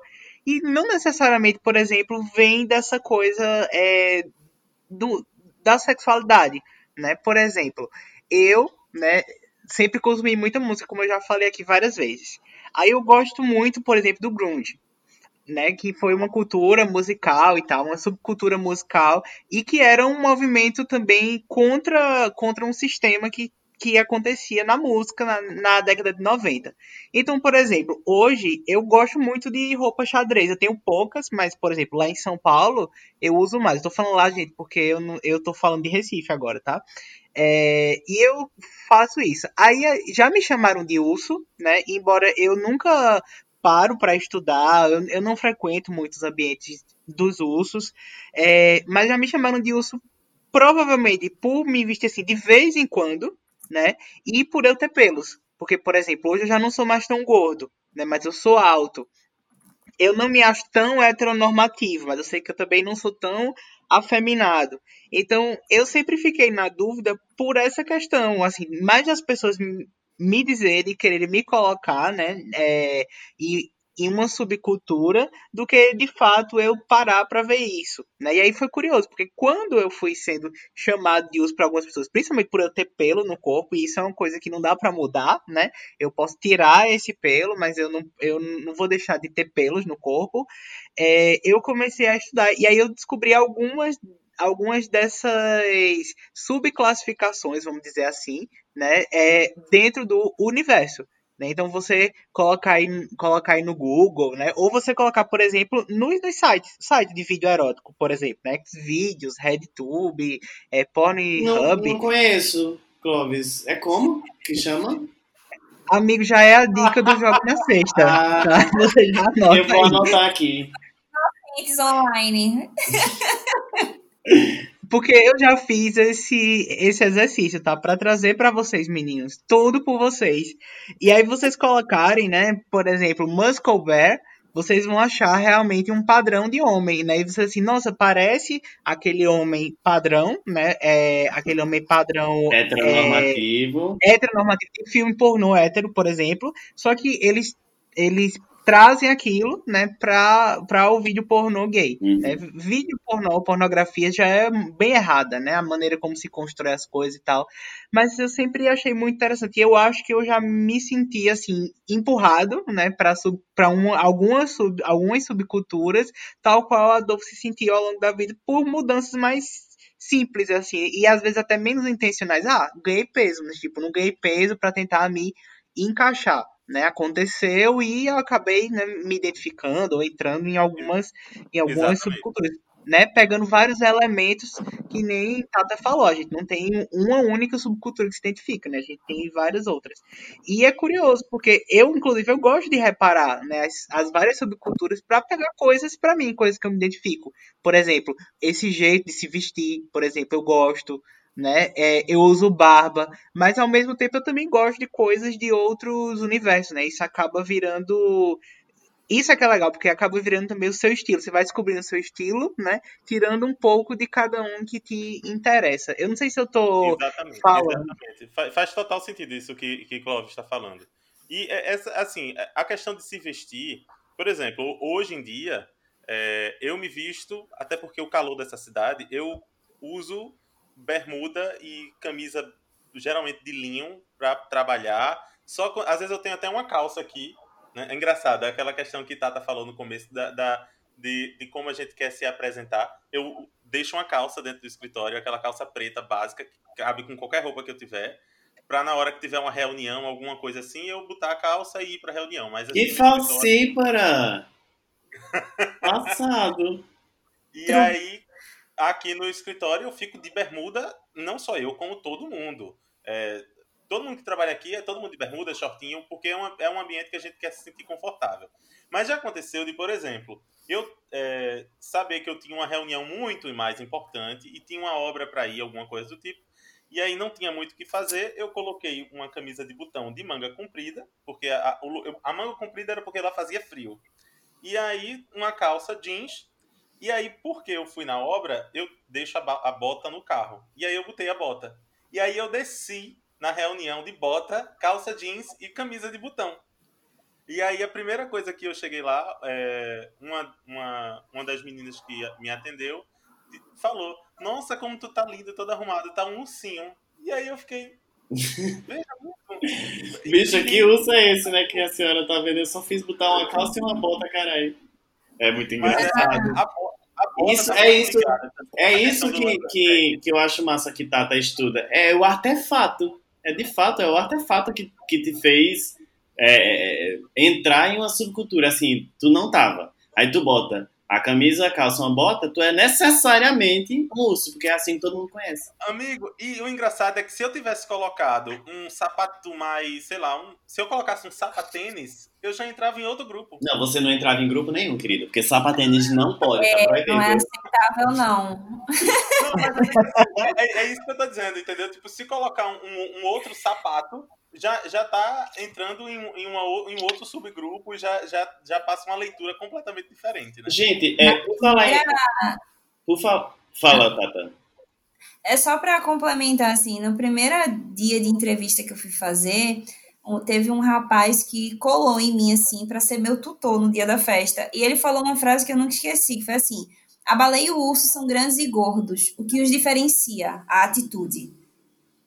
E aí o que, o que eu entendi disso é que, tipo, vai ter muita gente que vai se vestir com a estética que é a estética ursina, mas não necessariamente, no caso, ele é uma pessoa mais fechada, assim, não necessariamente essa pessoa, para ele, é urso, entendeu? Porque ele dizia que aqui em Uhum. Recife nem tinha urso, que não tinha atitude de urso.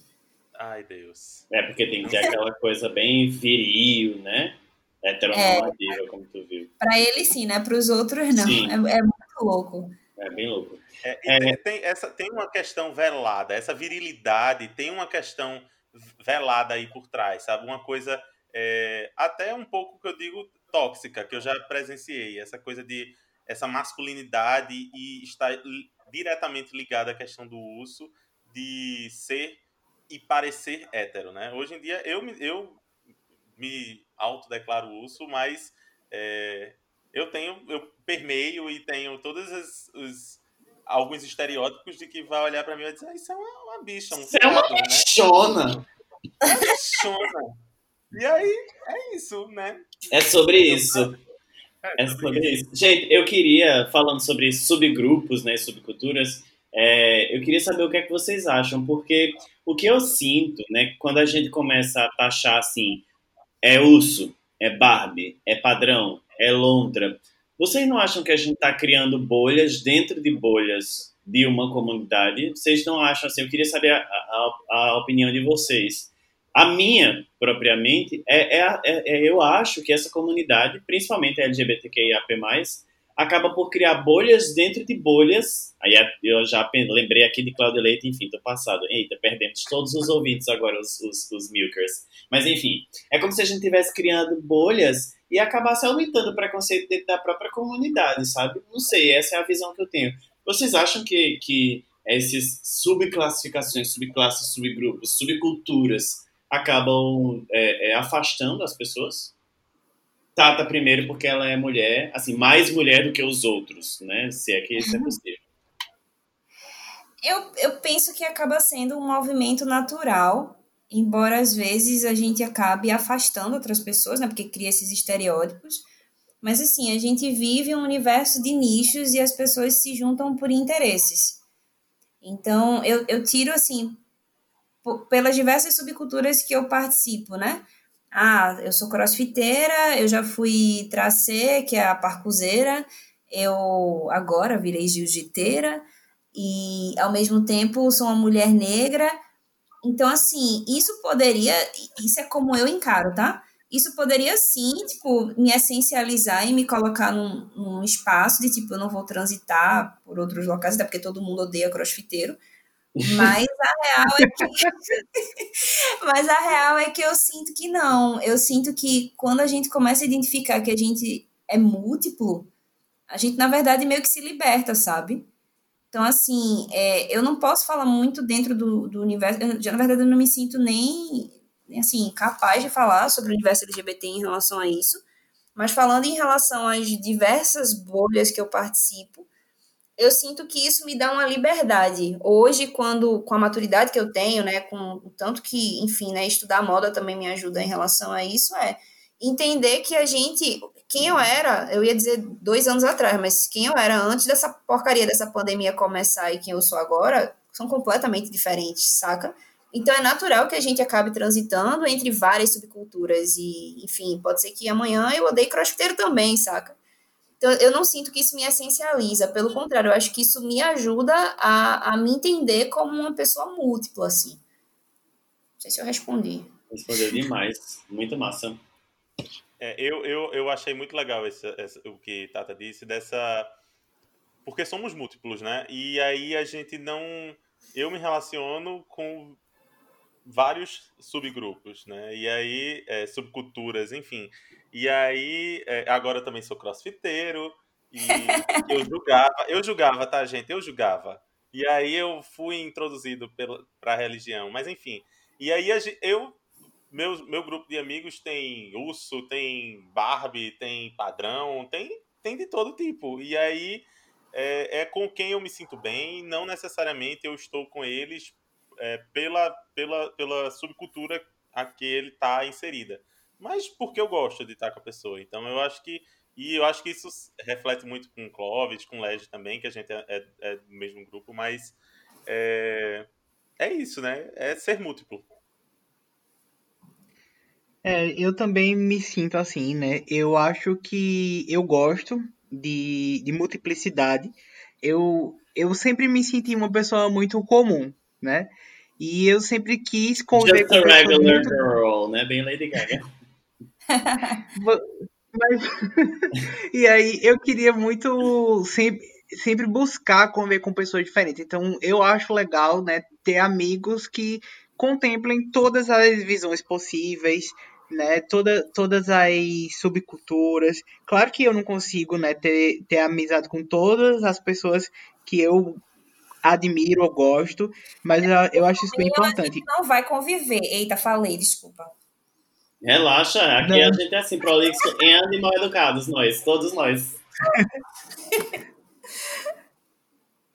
Mas só terminando, eu acho muito interessante isso, mas eu queria também dar um, fazer uma outra provocação, né, em relação a esse comentário.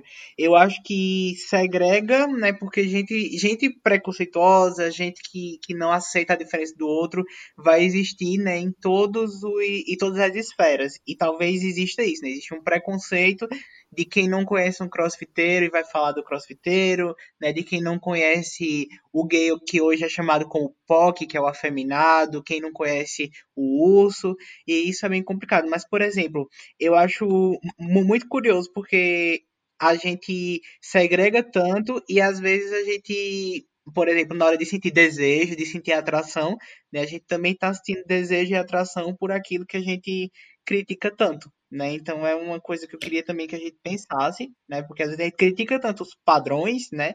É, que a gente esquece que, que a gente também se sente atraído por aquilo. Eles são objetos né? de desejo, né? São objetos de desejo, né? E aí é que tá. Se você só olha pro lado sexual, você acaba objetificando as pessoas, Sim. né? Você tá olhando para o corpo dela. Mas se você é, também gosta é, do outro lado, né, da maneira como ela se comporta, da maneira como ela se veste. Então, eu acho que a gente está falando de, de, de, agregar ao universo. E aí que tá, e se você juntar tudo, né? Se você, se juntar tudo, você é uma pessoa livre, né? Você é uma pessoa que consegue gostar de muito mais coisas. Então eu acho que pode segregar sim, né? Mas se a gente mudar um pouco, se a gente ajustar o nosso olhar, a gente vai entender porque a nossa bandeira, né, uma bandeira cheia de cores, é porque essas cores elas podem conviver lado a lado e se misturarem, né, e transitarem em, em todo o, o espectro. O espectro de cores. Gente, eu me sinto extremamente ressignificado, Clovis. Eu acho que depois disso a gente pode até passar para o segundo bloco. O que é que tu acha? Eu acho também, eu acho que falamos muito bem. Agora você podia dar sua opinião também, só para fechar. Não, pra gente... eu, dei a minha, eu dei a minha no começo, justamente. É, é, que eu concordo com tudo que vocês falaram, mas que eu, eu acredito que existe um, um grau de segregação, porque eu concordo, de fato, em partes com tudo que vocês falaram. Eu concordo que a gente precisa, porque, como o Tata falou, né, nós somos ligados através de interesses né? Então, é, hoje eu tenho interesses, por exemplo, CrossFit, e aí eu vou ficar, falar com pessoas de CrossFit, sair com pessoas de CrossFit. Amanhã eu vou começar a fazer Jiu-Jitsu, e aí eu vou conhecer pessoas legais, então esses interesses vão ligando a gente. eu concordo com o que a Adolfo falou em relação a, a em, sermos plurais, né, em sermos múltiplos e gostarmos de ter de fazer coisas diferentes, etc. E eu concordo plenamente contigo sobre essa essa é, não, não, não pensando na segregação, mas de que todo mundo pode ser quem é, né? Tem esse, esse direito de ser quem é e que nós, enquanto bandeira, enquanto comunidade, deveríamos nos aceitar mais, né? Porque é justamente isso que a comunidade preza. Porém, ainda acho que não temos o, o, o é, a, a, coragem de viver dessa forma, sabe? A gente precisa, principalmente, ó, uma coisa que, que Karine falou para mim, que Karine escuta a gente, ela fala, menino, mas tu tira tanta onda com Clovis, né? É, e eu, eu, nem expliquei isso pra ela, mas assim, esse negócio do tirar onda com a gay, com o um amigo, é o shade, né? E o shade é uma cultura LGBTQIA+, principalmente gay, né? Esse negócio de, de rebaixar, de jogar o shade, né? De deixar o outro na sombra, etc. Nós, principalmente os gays, eles são, nós somos viciados nisso, em rebaixar. Acho que a gente é rebaixado tanto pela vida toda, né? Que acaba passando isso para as pessoas.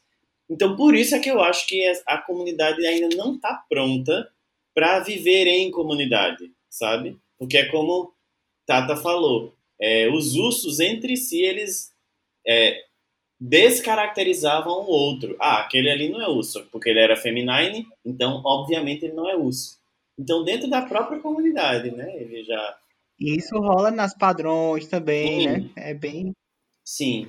Então, é eu, eu acho que, assim, foi justamente que eu, que eu me senti extremamente ressignificado, porque eu, eu consigo é, concordar com todos vocês, porque eu acho que todos vocês têm, têm, falaram coisas que são totalmente passíveis de serem aceitas, mas realmente ainda acho que essa ideia da gente colocar né, a Barbie, então a Barbie é aquela bicha burra que usa é, hormônio e fica forte e não tem tempo para estudar, porque ela só faz treinar.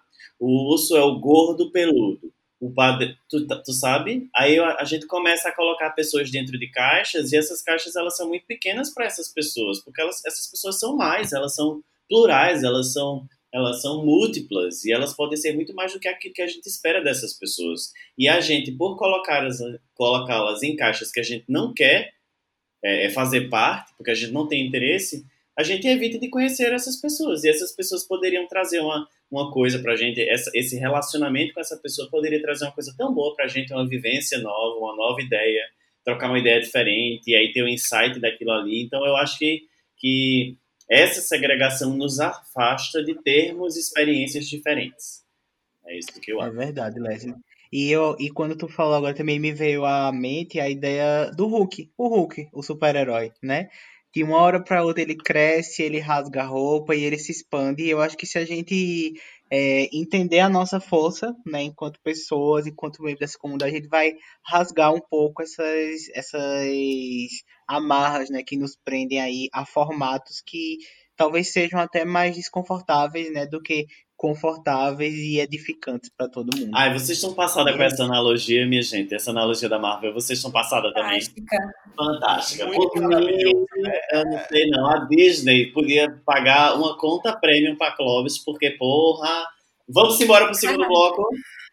Deixa eu só complementar com uma coisinha. Ah. É, eu tenho refletido muito sobre essa questão. É, enfim, né? Pandemia a gente não faz mais do que refletir e chorar. Mas uma coisa. Caca crying. Caca crying. Só que eu, eu, vi uma publicação uma vez que, tipo, ah, não é que Tatalina é professora. Tatalina está professora. Eu sou uhum. múltipla, saca? Hoje eu sou professora, amanhã eu posso ser o que eu quiser. Tipo, eu acho que a gente tem que trazer essa reflexão para a vida, assim, né? Quando a gente pensa nas nossas identidades, ou a gente pensa nas subculturas que a gente participa, bicho, a vida muda tanto o tempo todo e tão rápido. É, perde a quem. A gente quem muda ingessa, também, né? Sabe? É, perde quem se ingessa, sabe? É, a gente falou sobre isso no episódio número 4. Você é o que você faz. A gente falou justamente sobre isso, Tata, sobre a gente Será que a gente é só o que a gente faz, sabe? Será que a gente é definido por ser mestre, doutor em design, não sei o quê? Não. Você é professor, é isso que você é. Você é pesquisador, é isso que você é. Você é arquiteto, é isso que você é. A gente é tão mais, a gente pode ser mais, a gente. Né? Deus me defenda. Exatamente. A, gente que é novo, né? Clóvis aí já tá um pouco mais pra. Pra Novo, vírgula, né? Que a gente tá com uma dor nas costas. Não, fica... querido, mas isso é de atleta. É de atleta. É o crossfit, Adolfo. Não é de, não é de idade. É mesmo... Qualquer dia, esse podcast sai do ar assim de surpresa, o ouvinte não vai se surpreender. né? Ele vai entender que foi a Shade. Foi Clóvis que morreu, porque já é mais velha. Gente, vamos embora para esse segundo bloco? Vamos. Vamos. Ai, gente, pra vocês verem o que eu passo, tá vendo?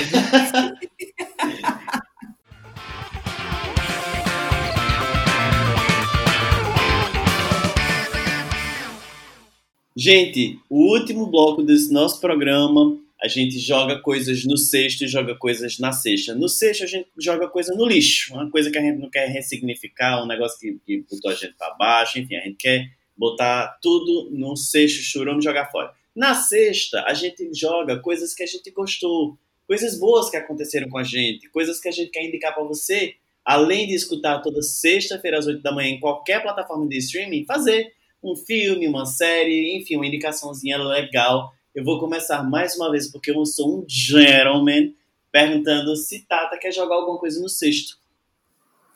É, no sexto, no caso, é o lixo, né? É o lixo. Tá. O que eu queria era exatamente, eu tenho refletido muito sobre o sistema de educação no Brasil.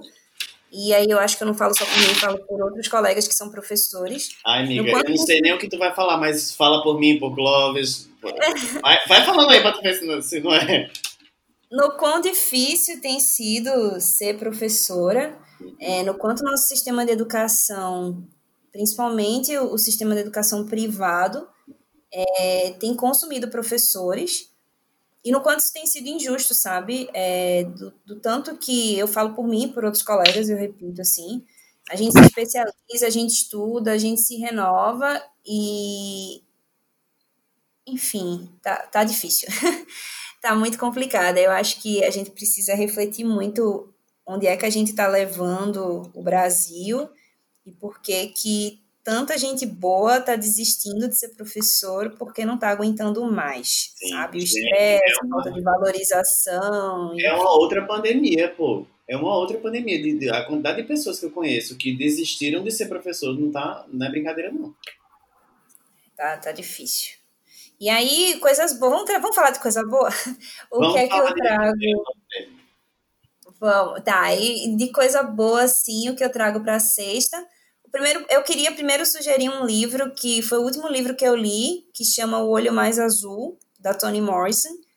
Ele é um best-seller norte-americano. Não é, é um livro denso, mas é muito bacana. Eu me identifiquei muito com ele, porque quando a gente vê a vida da, da, da protagonista, né, da, da Pecola, é, muitas das, das dores que eu senti enquanto menina negra e falando de padrões de beleza e etc., como aquilo me atingiu e que eu achava, por muito tempo, achei que aquilo ali era uma dor só minha. E eu, eu vi que, enfim, é uma dor de várias outras meninas, né? Quando se fala do olho mais azul, é porque a menina que era negra retinta, ela sonhava em ter o olho azul, muito azul, exatamente para ela poder ser bem vista pela sociedade. Isso, uma criança, sabe? E aí, um outro elemento muito positivo que eu trago para a sexta é agradecer a vocês o convite. Por que, que eu estou falando isso? Faz dois anos que a minha tese foi defendida. Só que as pessoas veem uma mulher negra acadêmica e elas acham que eu só sei falar sobre racismo. Uhum. E aí é a primeira vez que eu sou convidada para falar sobre a temática da minha tese, veja só. Que massa. Inclusive, na semana passada eu participei de, de um outro evento e eu falei a mesma coisa. Eu disse, ah, eu estou muito feliz de participar de uma mesa sobre representatividade, mas assim, eu sou especialista em outra coisa. Eu falo de negritude porque é uma vivência minha, mas a minha área de pesquisa é outra. Eu investigo o comportamento, eu investigo o consumo. E aí eu trago como um elemento para trazer para a sexta exatamente esse outro olhar que vocês conseguiram dar para uma mulher que é negra, mas que consegue ser muitas outras coisas, sabe? Tipo essa multiplicidade que a gente falou tanto hoje. Ai, que massa. Obrigado. Ai, que fofo. Eu tô emocionado. Também. Adolfo. A gente tá muito feliz mesmo. É, a gente fica Oi, muito, muito feliz mesmo, porque, tipo, é, é, é, uma ideia que a gente teve desde o começo, né? De, quando eu troquei ideia contigo sobre, sobre as tuas qualificações, mas também sobre a tua, a tua, a tua formação e o que tu estudava, porque eu sabia que tu, tu tinha estudado sobre ursos. E quando eu estudei, quando a gente estudou, aí foi que a gente viu que é massa. Ah, eu fico muito lisonjeado por, por esse teu depoimento. E com certeza, né, a gente vai te chamar para outras coisas, porque, enfim, né, Tata é uma pessoa que contribui, contribuiu muito com esse programa e sabe falar de muitas outras coisas, né? Acho importante a gente sempre enxergar o valor das pessoas, né? E um trabalho, como ela está falando, isso é uma coisa muito boa para falar em relação à ciência, em relação a ser professor. Né? A gente, quando termina os trabalhos, é feito um filho, né? A gente termina esse trabalho e joga para o mundo. Talvez Tata há dois anos não pensasse que o trabalho dela está sendo discutido dois anos depois. Uhum. Né? E assim, isso serve inclusive para o que ela falou, né? A gente está vivendo uma epidemia de pessoas que amam a educação, que amam ensinar, né, mas que por terem cortado muito os nossos horizontes, né, por terem aí é, tentado tirar a nossa voz enquanto educadores, né, a gente às vezes acaba esquecendo do quão bonito é produzir ciência, produzir conhecimento, é transformar em pessoas. Em qualquer área, né? Em qualquer área. Em, em qualquer área, pois é. E aí, Tata, por exemplo, ela é um exemplo disso, né? Ela é professora, ela é pesquisadora, né? Ela está nesse momento, mas eu acho que os frutos eles vão ficando, né? E uma hora a vida vai nos dando pra gente colher, assim. Eu acho muito importante isso. Lindo. Adolfo, o que é que tu joga no sexto e joga na sexta? Ai, amigo, no sexto eu não tô aguentando mais essa política brasileira com relação a essa vacina. Minha gente, pelo amor de Deus, a politização dessa vacina tá me tirando de sério. Eu não consigo mais assistir nada sem, me não, sem não me estressar. Eu não aguento mais essa, essa, essa disputa uó de Dória com Bolsonaro. Eu não aguento mais ouvir falar disso. Eu acho que eu passei uns dois dias imerso nisso e eu saí assim desesperado. Eu só quero a vacina. Só isso. Se tiver três tipos, quatro tipos, eu quero as quatro. Uma em cada membro. Exatamente. Agora, eu, para é, pra indicar, né, para jogar na sexta, eu acho que foi uma. uma foi um filme, um doc, filme documentário, enfim, lindo, né? Que uh, eu assisti antes de ontem e que foi é, Amarelo, do Emicida, que está disponível na Netflix. E que me emocionou demais, assim, eu chorei e fiquei emocionado e eu acho que é, é, é tão necessário para a sociedade que a gente vive hoje em dia assistir e, e, e tentar sensibilizar e, enfim, eu amei. Eu acho que também a gente conversou sobre isso essa semana. Foi. É, a gente conversou, Clóvis jogou na sexta, né? Semana passada. Eu não tinha assistido ainda. Eu assisti exatamente na sexta por uma indicação do meu sócio podcaster. E, assim, eu assisti o, o, o podcast, o podcast, olha, o, o documentário tem 1 hora e 33. E eu assisti, acho que 2 horas e 15, por aí. Porque eu voltei tanto para prestar... Ele é muito rápido, ele é muito ágil, ele é muito inteligente aquele negócio da frase do, do, da poesia que começa, né, de Exu, que jogou uma pedra on, hoje para matar um, um, o pobre do passarinho ontem. E menina, e ele começa, eu, eu, não vou dizer porque, enfim, não é spoiler porque é um documentário. Vai assistir, gay, safada, branca. Mas aí, tipo, é, ele começa e termina. Gente, é tudo tão amarrado. Eu não ia, eu não tinha a ideia de que ele ia terminar com a Covid chegando. E assim, foi, foi maestria. E eu fui procurar para saber se ele era a porra do roteirista. Ele foi a, o porra do roteirista. Velho, e assim, a forma que ele mostra como as pessoas é, lideram, lideram, né? É uma palavra, sim. Com a gripe espanhola, quando acabou, que as pessoas precisavam ficar felizes, aí tipo, botam o povo para tocar samba, e uhul, ficou feliz. E muito provavelmente vão precisar do samba, do rap, da música, quando essa merda dessa pandemia passar velho, impecável. Não só pela parte né, de, de tudo o que eu não vou ter voz para falar sobre a negritude, mas que também me emociona muito, porque eu aprendo muito e, e, e fico nesse processo de desconstrução. Mas o que ele utilizou de referência da música, da luta do movimento negro, da, da ideia do teatro municipal como assim, eu vou entrar nessa merda sim, e eu vou mostrar para todo mundo que vocês, meus irmãos, também podem. Velho, eu, eu lembro, eu me arrepio. Na hora que o, o, os quatro integrantes do movimento negro se levantam, assim, todo mundo começa a ovacionar. E tinha gente velha, gente nova, gente branca, gente preta cantando e se emocionando. Ah, enfim, vão assistir. Provavelmente, eu falei isso no meu story, é o registro documental mais incrível que eu já assisti. E eu gosto muito de documentário. E eu, enfim, eu falei tanto porque eu também queria indicar amarelo. Mas eu vou perguntar a Clóvis agora o que é que ele joga no sexto e joga na sexta. Amigo, eu queria jogar no sexto de lixo, né? Uma coisa bem triste. Na, nos últimos programas, inclusive, a gente indicou aqui, né, de uma maneira mais leve, inclusive, o novo álbum das Little Mix, né? A, a girl band lá, lá do Reino Unido. E hoje, né, saiu a notícia que a Jessie Nelson, ela saiu da banda, né? Ela é uma integrante da banda, para quem não sabe, vou falar rapidinho. Ela é uma integrante, né, que foi desde a época do X Factor, né? A banda foi formada lá. E essa mulher, desde o dia que ela ganhou, ela recebe mensagens de ódio, né? Porque não não imagine que ela é uma pessoa gorda, tá? Ela não é aquela magra 100% seca. E ela recebe body shaming é, desde quando ela venceu o concurso, há 10 anos de banda. E essa mulher, ela já tentou se matar, ela fez documentário, né? Ela se sente muito mal com essas questões do corpo dela. Ela, ela reclama, né? Porque os fãs muitas vezes viram as costas para ela. E nos últimos dias ela tinha deixado, né, a banda se afastado porque ela disse que queria cuidar da saúde mental dela sendo que todo mundo meio que sabe que é por conta dessas questões que ela tem com o corpo dela, né? Principalmente distúrbios alimentares.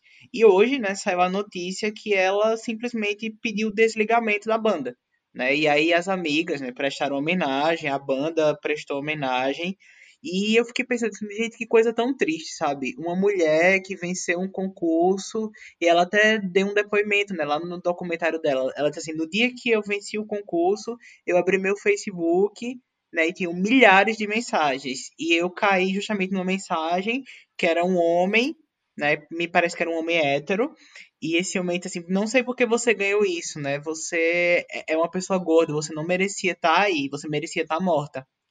E eu fiquei pensando assim, nossa senhora, que coisa horrível, sabe? Uma mulher é, cantora famosa que tem milhares de fãs, mas ela não pode exercer o sonho dela, fazer o que ela mais gosta, quer dizer, um artista de música pop, porque as pessoas estão lá julgando, né, e colocando assim, apontando o dedo para a aparência dela, que era, uma, que era uma coisa que deveria dizer respeito somente a ela.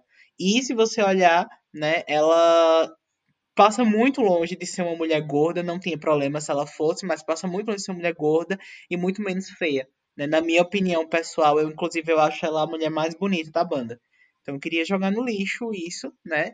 É, não só o fato, mas essa questão né, da gente julgar mulheres, a gente colocar o corpo das mulheres como uma propriedade nossa. E a gente é que decide se é tá bonito, bom, se tá. Né? É, inclusive, Liane, né, que é a única negra da banda, é, já falou sobre isso, que ela também ela é muito. É, como se ela fosse a menos importante, sabe? Como se ela fosse a mais dispensável é. da banda, porque os fãs gostam muito da Perry e da Jade, que são brancas e que cantam agudos e que vão lá em cima. E aí tem a gorda e tem a preta, né? E aí elas são menos menos benquichas assim. Muito provavelmente. Gorda vírgula, né? Ela... Gorda vírgula. É, gorda vírgula, né? Mas, mas assim, é o que as pessoas pintam, entendeu? A gorda e a preta. Tem a Perry, a Jade a gorda e a preta. É assim que as pessoas pintam. É, exatamente. E é, eu acho tão triste isso, sabe? Porque, por exemplo, a gente sabe que, que essas bandas, né, com muitas pessoas, muitas mulheres ou muitos homens, não duram muito tempo. Elas estão há 10 anos no mercado, elas são bem unidas entre elas, né? Parece que elas têm uma boa relação, mas mesmo assim, né, as pessoas só jogam ódio. As pessoas podiam dizer assim: ah, não gosto, vou deixar pra lá. Né? E as pessoas não estão nem julgando, julgando assim, as músicas que elas fazem, a capacidade vocal delas, já que elas trabalham com música. As pessoas estão falando de corpo, de aparência, de, de tom de pele, sabe? De gordura. É muito triste. Aí eu realmente queria jogar isso no lixo. E para deixar o nosso programa mais leve, né, eu também queria indicar para sexta, né? Na verdade, eu vou ler né, um poema de Mário Quintana, né? Acho que todo mundo conhece Mário Quintana. É, mas vou ler esse poema para despertar vocês para talvez é, lerem outros poemas dele. Eu acho muito bom. Eu curto poemas, né? Um poema chamado Esperança. E esse poema eu já li há um tempo, mas essa semana, né, como eu entrei de férias e como tá todo mundo em dezembro de um ano caótico, eu lembrei dele e disse: "Ah, vou levar para os espalha-lixos porque é uma maneira de levar um carinho, né, um afago para os nossos lixos".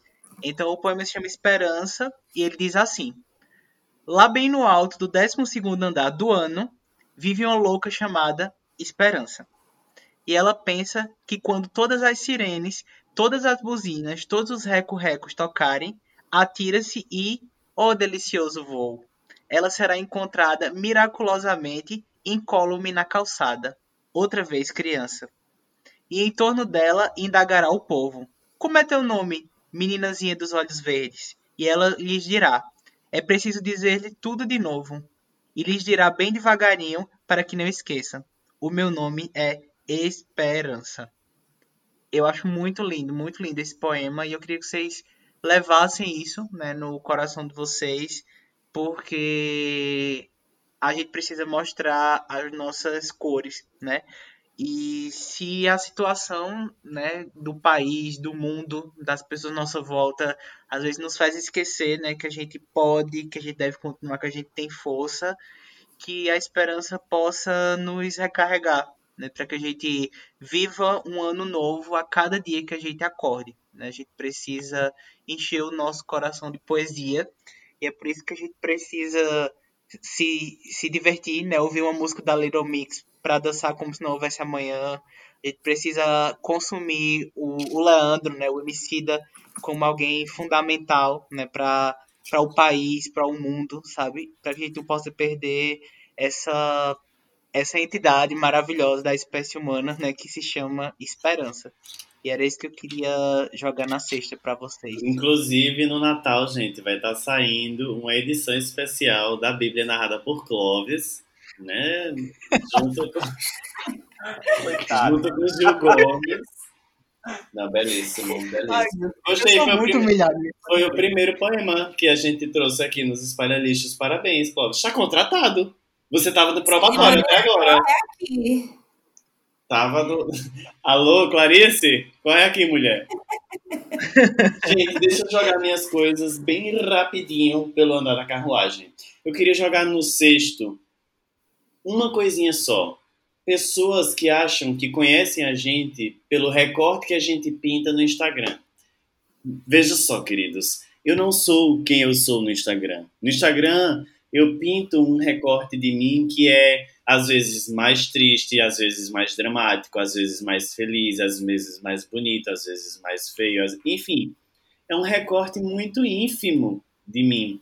E às vezes as pessoas, aí a gente sai assim para um lugar que a pessoa te segue, ou que acompanha o que tu faz da tua vida, sei lá, e vem conversar contigo e julgar suas ações, ou, ou sei lá, a forma que tu tá vestido, a forma que teu cabelo tá por aquilo que elas acham que te conhecem do Instagram, gente. Coloca o áudio de Ivy aí do, do BBB. Não é assim, tá? Então, assim, pra pessoa que, que, que, que gosta de você no Instagram, chega, troca uma ideia, conhece a gente no tete a tete, quer dizer, nem pode ser tanto no tete a tete, né? Com 1,5 metros de distância, conversa para ver quem sou eu realmente, é, quem é você. Eu não sei nem quem é você, porra sabe? E não ficar criando é, expectativas por aquela pessoa que a gente conhece no Instagram, porque a gente não é aquela. Nin, gente, ninguém. Vou dar uma diquinha para vocês, hein? Ninguém é quem é no Instagram. Ninguém. Ninguém. Não existe essa pessoa que consegue transparecer 100% da pessoa que é no Instagram. Então, isso é uma coisa que me, me aconteceu comigo, um, um fato e aí a pessoa achou que me conhecia bastante e, e, e não me conhecia. É, e assim, é, eu não vou, não, eu, mas não sei se essa pessoa vai escutar, mas assim, eu vou, eu vou até dizer, eu estava num, num, grupo assim de pessoas Que aí essa pessoa chegou assim: É, viado! Você quer? Eu conheço esse frango desde que não. Aí eu digo assim: eu disse, meu amor, eu nunca te dei esse tipo de intimidade. As pessoas que me conhecem de verdade, elas podem falar isso, mas você não. Sabe? O fato de você ser uma pessoa que me conhece há muito tempo, mas me conhece no Instagram, ou me conhece, sei lá, porque me viu há cinco anos, não sei onde, não necessariamente você me conhece. Enfim, era sobre isso que eu queria jogar no lixo. Fiquei pesado, um pouco. Inclu Tô puto, hein? Inclusive, Leslie, deixa, deixa só eu interferir e dizer que os, os lixos são uns fofos, né? A gente encontrou uns lixos esses dias e, e eu achei muito fofinho, porque eles disseram assim: Ah, você eu conheço, eu conheço, já lhe conheço pela voz, assim. E eu achei muito querido, porque as pessoas né, é, lhe identificam, falam com você. Tem várias maneiras de mostrar carinho também, né? E concordo contigo, porque isso acontece comigo também, tá? Eu tento, né? Mas não vou conseguir nunca ser exatamente como eu sou no dia a dia no meu Instagram, né? Mas às vezes eu posto uma coisinha mais triste, tá? Porque eu também sou a favor de você mostrar tristeza, não usar filtro, sabe? É, mostrar que tá com raiva nas redes sociais, já que é uma parte da gente, então vamos ser a gente completo, né? Como dá. E aí, é, um dia desse, inclusive, me aconteceu na própria internet, né? Eu postei um, uma tirinha de um artista, eu gosto de postar, às vezes, algumas tirinhas, e aí alguém disse assim, ai, não fica triste, né, e tal. Eu disse, ai, obrigado, né, pelo carinho, mas eu não tô triste, eu só tô... É, é, tipo, eu não tô triste, eu sou triste, né? Eu tô aqui apenas postando mais alguma eu não coisa. Tô triste, eu só queria estar morta. É, que nem a Lana Del Rey, né? Bom, e aí, para terminar, eu queria jogar no lixo duas coisinhas rapidinhas. Uma delas é um podcast que eu gosto muito, que acompanho, e tem tudo a ver com o programa que a gente gravou hoje, que é o podcast Estilo Possível, que fala sobre moda possível, é, da Marina Santelena, que é uma das é, podcasters do Milkshake chamado Fanda. Ela tem um podcast. Esposa do Emicida. Oi, e esposa do Leandro. Esposa do Leandro. É, ex-VJ, ex-MTV, ex-Mix, enfim, ela é foda, ela é maravilhosa, mãe da Tereza. É, eu acho ela muito chique, super classuda. E no podcast, ela, cada episódio ela fala assim sobre como a moda é, pode atuar na vida da gente, mas de uma forma possível. Por isso que o nome é Estilo Possível. É super interessante. Até quem não gosta de, de. Ela não vai falar sobre tendências de moda. Não, ela vai falar como a roupa, como. Assim. A, a gente, ela fala sempre que, tipo, não dá pra gente sair nu de casa. Não tem como. Não tem como a gente sair nu de casa. Então, a gente pode arrumar alguma forma que seja barata, que mostre a nossa personalidade, que, que fale por nós antes mesmo da gente abrir a boca, mas que seja possível. Então eu gosto muito desse podcast, está disponível no Spotify. E eu queria indicar também, é, já falei de amarelo, eu queria indicar porque eu sou muito cachorrinha, muito cadelinha dos meus amigos. Queria indicar uma conta do Instagram chamada estúdio underline uni, que é o estúdio do meu amigo Adolfo Andrade, que é sócio da Camila Maciel que tem umas fotos incríveis de arquitetura. Adolfo, fala só um pouquinho pra gente como foi da Uni. Ai, amigo, esse, esse ano foi uma loucura pra gente, né? Porque, enfim, foi pandemia, vai para todo mundo, né, querido? É, mas no caso, a gente tá encerrando o ano essa semana é, e a gente estava ponderando aqui hoje, inclusive, é, o quão a gente, apesar das dificuldades, está saindo é, satisfeito na, na, medida do possível, né? Na medida do possível. Porque se perguntar direitinho, a gente começa a chorar. Mas, no geral, é, a gente tá, tá, tá feliz, porque a gente conseguiu é, fazer muito projeto, a gente conseguiu é, realizar muito sonho. Eu acho que eu tenho muito disso, muito é, assim, aqui no escritório é tudo muito afetivo, né? Então, é, a gente tá, tá feliz da vida, né, de, de ter passado esse ano. Aconteceram alguns percalços, mas tá tudo bem, assim. E a gente gosta de, de compartilhar e, e, e, às vezes agora, a partir de agora, esses dias, a gente vai começar algumas discussões importantes também, até no Instagram lá da, do escritório, porque a gente vinha de um modelo engessado, né, de, e agora a gente tá para um modelo mais humano, é, conversa mais e compartilha mais da realidade que muita gente ninguém é, muita gente as, muitas vezes as, as, pessoas não sabem como é o background que uhum. funciona na vida da gente né? é só ver só o resultado. É só aquelas coisas belíssimas chiquérrimas ah é. Às, às vezes chique às vezes não. Hoje né postei uma foto lá de um perrengue mas vida que segue. É maravilhoso. Por isso que eu indiquei, assim, para que as pessoas consigam ver também ah, o, que é belo, o que é simétrico, o que é bonito, mas também a, a, a verdade, né? Atrás dessas coisas.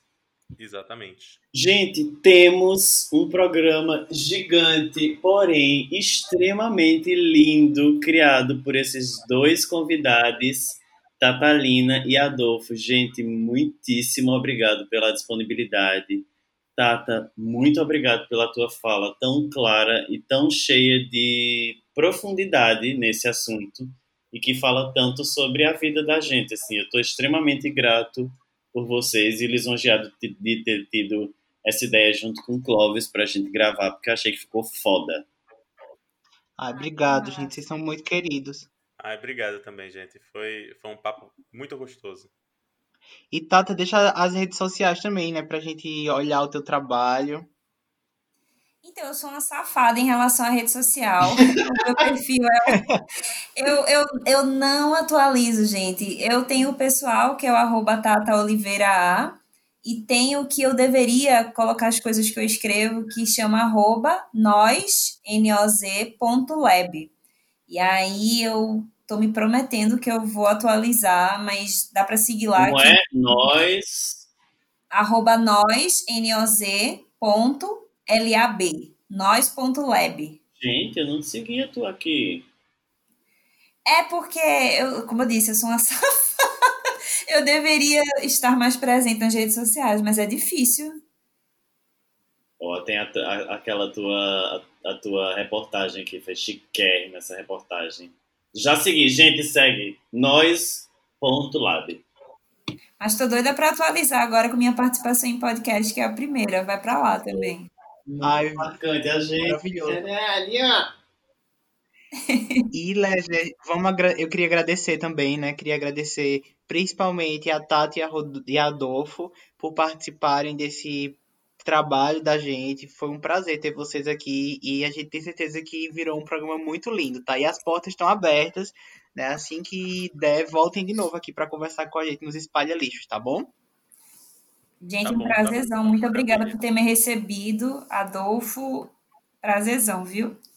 Prazer, Tata. Gente, muitíssimo obrigado. Até o próximo episódio. Fique conosco, porque vem surpresinhas por aí. Cheiro!